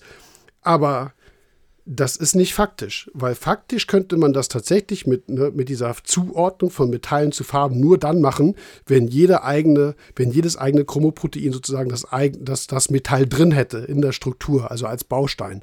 Dann könnten wir das machen. Aber das ist es nicht. So, und wie gesagt, der eine dosiert Mangan und es wird rot, der andere dosiert Mangan und es wird blau. Je nachdem, wie die Koralle damit arbeitet. Und das ist halt ganz wichtig. Ja, so für mich ist das immer so, so äh, ja, es gibt dieses, diese 1 zu 1 Empfehlung nicht. Ihr könnt es ausprobieren, aber macht auch keine falschen Schlussfolgerungen, weil es genauso gefährlich, wie es ja so versucht hat, mit diesem Beispiel zu erklären. Du kannst mir aber folgen, ne? Du weißt so, was ich meine und ja, natürlich, hundertprozentig. Ja. Das, ich vergleiche das auch immer so mit diesen Beispielen. Ich sag mal, Aquarianer A trifft Aquarianer B und die haben die gleichen Korallen und der sagt, Alter, bei dir ist ja irgendwie die und die viel geiler. Was machst du? Ja, ich kipp das und das rein. Ey, das heißt gar nichts. Gar nichts. Das Problem Nö. ist, das wird ja oft eins zu eins umgesetzt. Und dann nachher heißt es, treffen sich drei Monate später wieder, ey, hat nicht geklappt. So. Ja, weil, ja, genau. Und dann ist eine Enttäuschung da, dann wird es aber auch relativ schnell immer so weitergegeben. Ja, und dann heißt es, Produkt ist scheiße und so. Ja, ja, ich, klar, ich kann das voll, gehe ich voll mit. Total. Ja. Aber wie gesagt, koppelt nicht unbedingt verschiedene Produkte in der Hoffnung, es wird besser, nur weil überall Farbe draufsteht, weil dann sind, seid ihr außerhalb von berechneten äh, Rezepturen und außerhalb berechneter Wirkstoffkonzentration. Das kann eigentlich nicht funktionieren, weil wenn ich sage, bei mir soll die Organik so und so hoch konzentriert sein, dann meine ich das auch so. Oder meine ich das nicht, dass ihr das gerne mal einfach so verdoppelt, weil den Spielraum hat es einfach nicht. So, und das, wie gesagt, das ist eine gewisse Disziplin. Und die andere Sache ist, ähm, Korallen müssen wachsen. Wenn Korallen wachsen, habt ihr schon mal einen ausgeglichenen Nährstoffhaushalt. Das ist eine ganz wichtige Info. Du hast gerade in den Notizen Zeit reingeschrieben. Ja, ja, ich habe es gesehen. aber es ist wichtig. Ich, also ich, wie gesagt, ich vielleicht den, der andere gähnt vielleicht schon, der eine oder andere, aber ähm, wenn ihr Wachstum im Becken habt, Wachstum ist das, was eigentlich die meiste Energie irgendwo frisst und die meisten Rohstoffe frisst. Das heißt, da wo wo Baustoffe fehlen, wächst nichts, haben wir alles erklärt, also habt ihr schlechte Wachstumsraten. Wenn eure Korallen alle gut wachsen, habt ihr auf jeden Fall schon mal die Gewissheit, ihr habt einen ausgeglichenen Nährstoffhaushalt, wo nichts fehlt, sonst würde nichts wachsen. Wenn also Farbe fehlt, dann kann es mit den Nährstoffen insofern schon mal nicht so viel zu tun hat. Vielleicht in Details, aber dann liegt es vielleicht an der Beleuchtung. Dann liegt es vielleicht daran, dass ihr das genetische Potenzial in den Korallen nicht habt. Und wie gesagt, da muss man, das ist aber, würde es mir recht gehen, dass vielleicht doch Erfahrung ist, das einem Einsteiger jetzt vielleicht zu vermitteln, würde er sagen, ja, verstehe ich, aber in der Praxis wird er sich vielleicht nicht immer dran erinnern. Ja, Weißt du, es ist einfach sehr komplex. Aquaristik ist einfach wirklich komplex. Das, Und es ist, ist viel. Auch, viel ja. zu schlucken. Ich bleibe dabei. Es gibt den einen oder anderen, der hat einen grünen Daumen. Das ist im Garten manchmal genau das Gleiche. Der hat die und die Pflanze und die wächst nicht, die wächst nicht und man weiß gar nicht, worum es geht. Und es klappt einfach bei dem anderen. Es klappt mhm. einfach. Keiner weiß warum. Es funktioniert halt einfach. Die Bedingungen sind besser mhm. und es liegt gar nicht an der Person. Klappt einfach. Aber bei denen, wo es nicht klappt, da bedarf das dann einfach, ja, Mühe mhm. und ja, Fleiß und lesen, gucken, beobachten, sensibel sein. Ja. Wir schwenken mal jetzt um auf dieses, also wir waren jetzt tatsächlich immer noch so ein bisschen bei den Grundlagen. Dieses Nährstoff- ja. und Spurenstoff-Ding hat jetzt viel Zeit geschluckt, aber wir gehen jetzt mal auf den zweiten Punkt. Den dritten, den wir noch stehen haben, machen wir mit dem Tom. Wir sprechen ja noch über Lampen Ach so, wegen der ja, ja. Ich sage ah, mal, okay. ich, wir hm, können es ja, ja, teasern. Wir sprechen auch über, ich habe es ja, glaube ich, im Vorgespräch ja gesagt, Lampenauswahl. Ja, äh, das können wir mit Tom machen. Nee, aber wir sprechen auch über Licht. Ja. Und da würde ich jetzt auch thematisch anknüpfen, weil ich eben sagte, eine, eine, eine, eine Koralle muss erstmal wachsen. Die muss erstmal gesund sein. Und das hatten wir bestimmt auch schon. Ich glaube, in dieser Blaulicht-Folge, 35 war das. Mhm, ja, da haben wir das schon einmal kurz ange äh, schon müsst, kurz, da sind wir schon tief drauf eingegangen. Haben wir ja gesagt. Das mhm. Grundsetup muss stehen, das Becken muss gut stehen, sonst braucht ihr da gar nicht großartig mit anfangen. Genau, ja, gut stehen würde der eine sagen, ja, ja, okay, es wächst, aber es ist ja nicht farbig, also steht es nicht gut. Dieses gut stehen ist sehr wieder individuell definiert. Ich finde, weißt du, was ich meine? Ja, ja. Der eine ist zufrieden, wenn es wächst, der ja. andere ist unzufrieden, wenn es nicht gleich bunt ist. Ja wenn ihr merkt, dass eure Korallen wachsen, versucht mal darauf zu achten, das nicht so abzustempeln, so nach dem Motto, so ja, kann ja jeder. Nee, das weiß ich aus Beratung, das kann nicht jeder. Nee. Wenn eure Korallen gut wachsen, habt ihr, ich fasse es mal in Zahlen, die jetzt nicht stimmen, ich versuche es einfach nur so ein bisschen zu erklären, habt ihr 85 bis 90 Prozent richtig gemacht. Hey, das ist eine Menge. Also, finde ich. ich habe ganz viele äh, Beratungen schon gehabt, wie gesagt, für die, alle möglichen Jahre, wo so viel Unzufriedenheit herrscht und ich so denke, hey, dein Becken ist gesund, alles wächst. Ja, du bist nicht farblich auf dem Level, wo du hin willst. Müssen wir rauskriegen, warum. Vielleicht musst du auch ein bisschen äh, optimieren in den ein oder anderen Bereichen. Aber du hast diese 90 Prozent, hey, die hast du in der Tasche. Es ist alles gut. Ich kenne andere Becken, da ist nämlich genau das nicht der Fall. Das heißt, Korallen sterben. Ja. Also sie wachsen nicht nur nicht, sondern sie sterben vielleicht nur. Und das, das ist gerade im Einsteigersektor ein Riesenthema, möglicherweise in den ersten Jahren, wenn noch, wenn Wissen nicht da ist. Aber das will ich mal so rausstellen. Und deswegen hatte ich in dieser Lichtfolge auch gesagt, arbeitet doch erstmal mit einem Photosynthesespektrum, also mit einem, mit einem Spektrum, was jetzt wirklich Energie in diese Korallenzugshantellen, ich nenne es mal Symbiose, sage ich keine, haben wir drüber geredet, aber das war ein privates Gespräch, ne? Weil ich sagte, eigentlich ist es ja keine äh, Symbiose, ist egal. Achtet mal darauf, dass ihr eben mit einem Photosynthesespektrum achtet, um Energie in diese Symbiose reinzubekommen, die eins zu eins mehr oder weniger in Wachstum umgesetzt werden kann. Vergesst erstmal Farbe. Farbe kommt. Hm, Farbe kommt dann. Gesagt, ja. Genau, so. Und das ist hier in der, an der Stelle immer noch ein wichtiger Punkt. Das heißt, Strahlungsintensität, hey, fangt doch erstmal bei 50 Prozent der Lampenleistung an. Ihr kriegt eine neue Lampe oder habt, wie gesagt, ein neues Becken. Ja, die kann 100 Prozent, die kann aber auch 50. So, und ihr seid keine schlechten Aquarianerin oder Aquarianer, wenn ihr auch auf den 50 mal startet und vielleicht nach ein, zwei Wochen merkt so, okay, kann vielleicht auf 60. Ne, ist ja kein Thema, weil Korallen geht's gut, aber dann kann man sich hocharbeiten. Runterarbeiten ist immer schwierig, wenn man mit 100% erstmal eine Koralle geschädigt hat mhm. und dann auf 50% geht, weil die Koralle ist geschädigt. Sorry, die ist weg. Die ist vielleicht erst in drei Wochen weg oder vier Wochen, wisst ihr noch nicht. Die weiß das selber auch noch nicht, dass sie tot ist, aber sie ist es. So, das, deswegen, Suche anfangen. Ich finde, das ist, du hast das ja gerade gesagt, ich finde es so wichtig irgendwie. Ist, wenn ein Becken gut steht, klar, Interpretation, gar keine Frage. Aber wenn Korallen sterben, total offensichtlich. Ich bin sogar noch dafür, das Schlimmste, was einem passieren kann, ist, dass die Korallen gerade so überleben. Dann hast du nämlich irgendwie gar nichts mhm. von beiden. Dann hast du kein Wachsen, dann hast du kein Sterben, dann hast du irgendwie vielleicht, ich sag mal, minimale Verbräuche. Und du, ja, was du gerade gesagt hast, dann, dann, musst du halt gucken. Dauert das fünf Wochen, sechs Wochen, acht Wochen, zehn Wochen. Aber früher oder später sterben sie dir. Du weißt halt nicht wann. Und das finde ich das mhm. Allerschlimmste an der Geschichte. Wenn du Korallen dazwischen hast, wo du wo wir, ne, wo, wo ich, du, Tom, weiß nicht, wie, wir jetzt alles erwähnt haben, Michael, so die Erfahrenen wirklich sagen, ja komm, die gibt früher oder später eh auf, die kannst du jetzt schon rausnehmen. Da steht ein Anfänger davor und sagt sich, oh, die lebt noch, alles ist gut. Und das zu, die, das zu ja. differenzieren, das finde ich das, das Allerschlimmste. Kriegt sie die Kurve noch oder, oder macht sie die Biege? Mhm. Das ist, ja, genau. Das war eigentlich denkt man, okay, wenn es ihr schlecht geht, dann stirbt sie. Ja wie das bei Wirbeltieren der Fall wäre. Ja. Irgendwas, ne, du hast Herzversagen, also nicht du. Also, weißt du, hoffentlich niemand, aber das wirkt sich sofort aus. Ja. Korallen sind viel, viel primitiver gebaut. Da ist nicht so viel. Die haben hier nochmal eine Energiereserve, die können sie rekrutieren, die hilft dir nochmal zwei Tage weiter. Ja. Aber irgendwann ist die so ausgelutscht. Das hatte ich ja auch mit diesem Energielevel so beschrieben. Die halten sich so gerade über Wasser und irgendwann ja. mal irgendwie mal. Irgendwas ist dann, dann kommt von mir dann werden sie krank weil sie sich nicht mehr wehren können und dann macht es Puff. Das kann Klar, manchmal ein paar weg. Wochen dauern. Nur, wie gesagt, mein, an, mein, meine Herangehensweise ist immer, und das vergessen, glaube ich, viele, ähm, eine gut wachsende Koralle hat Potenzial auf Farbe.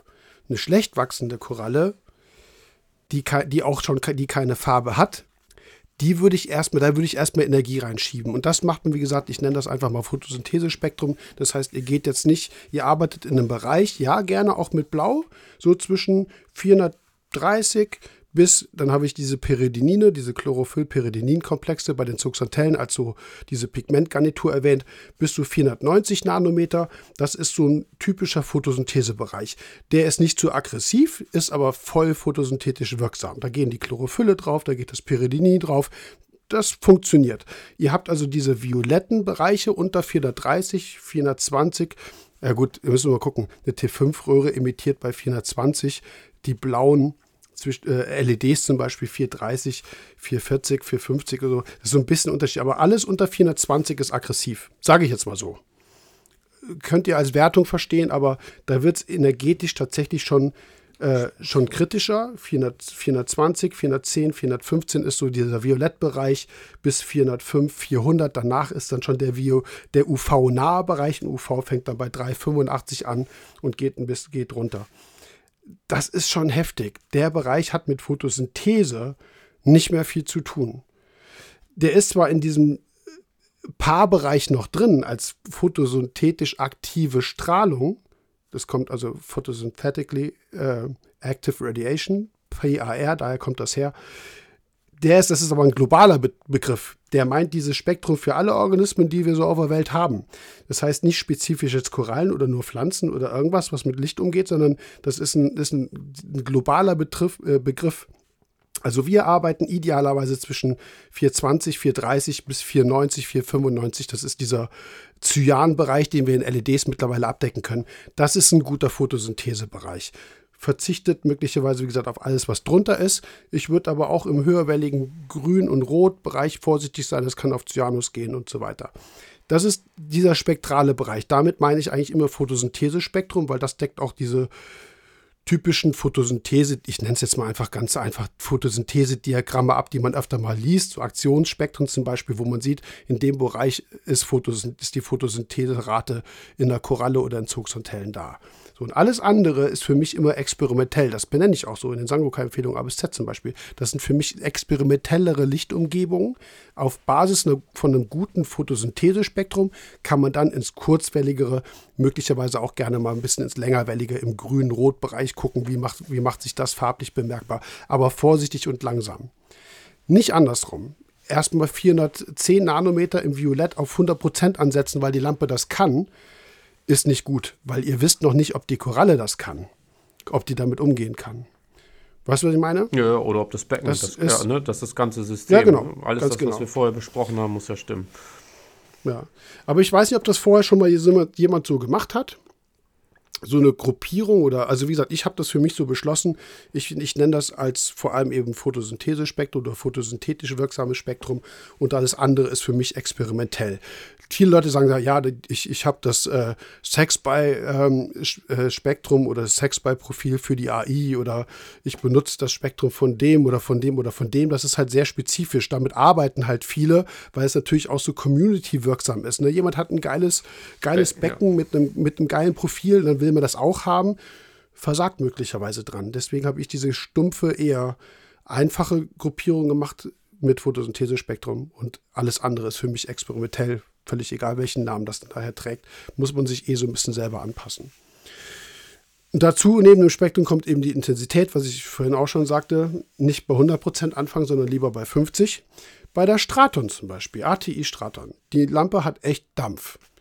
Die kann 100%, aber ganz ehrlich, also pff, da ist Saft hinter. Die auf 50 Prozent anzusetzen oder sogar nur 40 ist nicht verkehrt. Da sagen viele, aber 40 ist ja nix. Die kann ja 100. Aber hey, echt easy, ne? Also viele haben, haben auch mit anderen Lampenmodellen da schon das halbe, also zumindest mal Korallen hier und da oder sogar einen hohen Bestand geschädigt, einfach weil sie die Lampe nicht richtig einschätzen können. Naja, ja, Lampen wollten wir dann ja im nächsten Podcast auch noch ein bisschen tiefer drauf eingehen, ne? Genau. Zumindest mal so im Vergleich und in der Praxis. Ja. Ich glaube, dass ich das ja eben schon dahin ausgearbeitet habe. Also wir, wir, haben so viele verschiedene Lampen ja, und die werden sich auch alle anders auswirken auf die Farbausbildung. Das heißt, eine Koralle, wie gesagt, eine, eine Koralle, ich nehme jetzt mal eine Acropora. Irgendeine Tenuis, eine vier-, fünffarbige. Die, äh, die ist so komplex, von der Farbausbildung, dass man sich das relativ simpel vorstellen kann, dass die auf minimale Veränderungen im Licht, im Wasser, in der Umgebung, vielleicht zu anderen Korallen, auch anders reagiert. Das heißt, das Pigmentmuster verschiebt sich. Das heißt, man wird diese Koralle, diesen Klon, ich meine jetzt wirklich, diese Koralle, wenn du sie verteilen würdest auf fünf Leute, würdest du möglicherweise fünf verschiedene, verschiedene Bilder bekommen. Ja. Ne? Also die sind vielleicht immer noch alle vier oder fünffarbig, aber anders. Ja. So, da, dann wird von mir aus die rote Spitze wird intensiver. Dafür geht das Grundgewebe ein bisschen in der, also je komplexer, desto, äh, desto mühsamer ist es auch irgendwas nachzuvollziehen. Und mit Lampen ist es eben halt so, dass die nicht nur spektral unterschiedlich sind, die haben unterschiedliche Abstrahlwinkel, die haben eine unterschiedliche Lichtverteilung. Ist das ein diffuses Licht wie bei der Straton, was so fast schon T5 ähnlich ist? Oder ist das eher, eher spottig? Das macht so viel aus. Also Farbveränderungen, was der André ja schon angesprochen hatte, was er ganz interessant äh, findet. Alleine mit zehn verschiedenen Lampen kriegst du das hin, weil alle zehn Lampen anders sind. Ne? Und das, äh, da dachte ich, kann man mit Tom bestimmt auch cool drüber sprechen, weil er auch bestimmt eigene Erfahrung hat. Vielleicht auch nicht. Manche sagen, ey, ich mache seit zehn Jahren nichts anderes als äh, T5 in Kombination mit, ich glaube, was hat er? Die, die Radeon hatte er, ne? Mhm, die Radeon, ähm, ja. Ja, und dann gibt es ja andere, die sagen so, nee, ich finde neue Lampen geil, die will ich gleich haben. Dann messe ich die selber aus und mache dies und, und, und probiere die. Ähm, ist sehr unterschiedlich, wie das Leute machen. Ähm, ja, aber finde ich, das machen wir dann nächste, nächste Folge. Findest du, wir haben jetzt Teil 2 ja, also halbwegs ich, gut rumgekriegt? Also alleine wegen der Ausfärbung, Umfärbung, also, hat ja gar nicht so unrecht, könnt gerne drei Stunden quatschen. Äh, Farbe ist ja so komplex, dass man da problemlos drei Stunden sprechen kann und das tun wir auch. Wir sind jetzt bei 1 3 Viertel. Der letzte war schon weiß nicht, der war auch schon ganz schön lang, ne? 1,40? Ja, aber 1, 3 Viertel ist ja okay, das hatten wir schon ein paar Mal und niemand hat ja, sich ja. beschwert. Das ist schon okay. Nö, ich meine, dass das, dass das wirklich viel, viel Zeit beinhaltet. Das kaspert man nicht mal eben in 30 Minuten ab. Und ja, nee, das, das was du da jetzt nochmal alles genetisch, biologisch mit eingebracht hast, ich glaube, das ist auch einfach eine ganze Menge. Das, das weiß einfach nicht jeder, ne? Das ist so. Vielleicht schneide ich noch was raus. mal gucken. ja. Aber es ist naja. schon gut. Also inhaltlich ist da ja auch eine ganze Menge drin und auch diese kleinen Sidekicks da drin, dass man nochmal eben kurz auf Stickstoff eingegangen ist. Das sind alles Faktoren, die auf jeden Fall damit, da, damit einhergehen. Und was wir gesagt haben, wir bewegen uns hier dann wirklich irgendwie im High-End-Level. Ne? Wenn man wirklich sagt, man will diese Farben rauskitzeln, es geht hier nicht mehr nur von braunen Korallen farbige Korallen zu machen, sondern das ist viel, viel mehr. Ja, definitiv klar. Also ich sag mal, für die meisten äh, fängt es an, wenn du aus einer braunen Koralle irgendwas Grünes, irgendwas Blaues oder so machst. Das ist vielleicht, ich will jetzt nicht sagen Einsteigerlevel, aber damit sind viele schon zufrieden. Ja. Und bei anderen fängt, fängt Farbe bei drei an. Ne? Also ja. Bei dreifarbig. Ja. Und dann ist vier- und fünffarbig das entsprechende Niveau. Also das macht jeder selber. Nur ich muss auch eins zugeben. Und jeder, der vielleicht jetzt, ich, ich habe die Schwierigkeit, ich weiß nicht, wie es dir geht, aber man will ja Leuten natürlich irgendwas Handfestes geben und sagen, hier, daran kannst du arbeiten. Das ist aber halt, wie ich das erklärt habe, nicht so einfach. Und vielleicht gibt es Leute, die sagen so, ja, jetzt habe ich den Podcast gehört, da haben die gesagt, alles kann funktionieren, kann auch alles nicht funktionieren. Jetzt weiß ich ja immer noch nicht, was ich machen soll. Ja. Also eine gewisse Unzufriedenheit da ist. Nur, ich sage es jetzt auch mal nochmal in Anlehnung an die letzte Folge, wo wir ein bisschen die Farbhistorie besprochen haben. Wir eiern seit 30 Jahren da dran rum. Und wenn es so easy wäre, dass Sehr jeder Farbe kann, da, ja. dann wäre diese Podcast-Folge 45 Minuten oder 50 und dann ja. wird man noch über das Wetter schnacken. So ist es eben nicht. So, es gibt einige Leute, das sind die, die auch meist die meisten Fotos posten, die haben es drauf, die haben es genau hingekriegt für ihr Becken und es gibt eben 90 Prozent, naja, vielleicht nicht 70 Prozent an Leuten, die auf dieses Level nie kommen oder gar nicht, nicht mal so eben kommen. Und wir eiern deswegen seit 30 Jahren mit dieser Thematik rum, weil sie so schwierig ist und weil sie so viele Abweichungen hat. Biologie ist die Wissenschaft der Ausnahme. Kriegst du im zweiten Semester, dritten Semester erklärt. Im ersten ist alles easy, aber dann im zweiten, dritten, dann kommen schon die ersten Sachen so. Übrigens, es gibt eine Ausnahme. Das Viech macht das übrigens anders. Vergesst also, was ich, was ich, also man, in der, in der Biologie ist nie irgendwas absolut.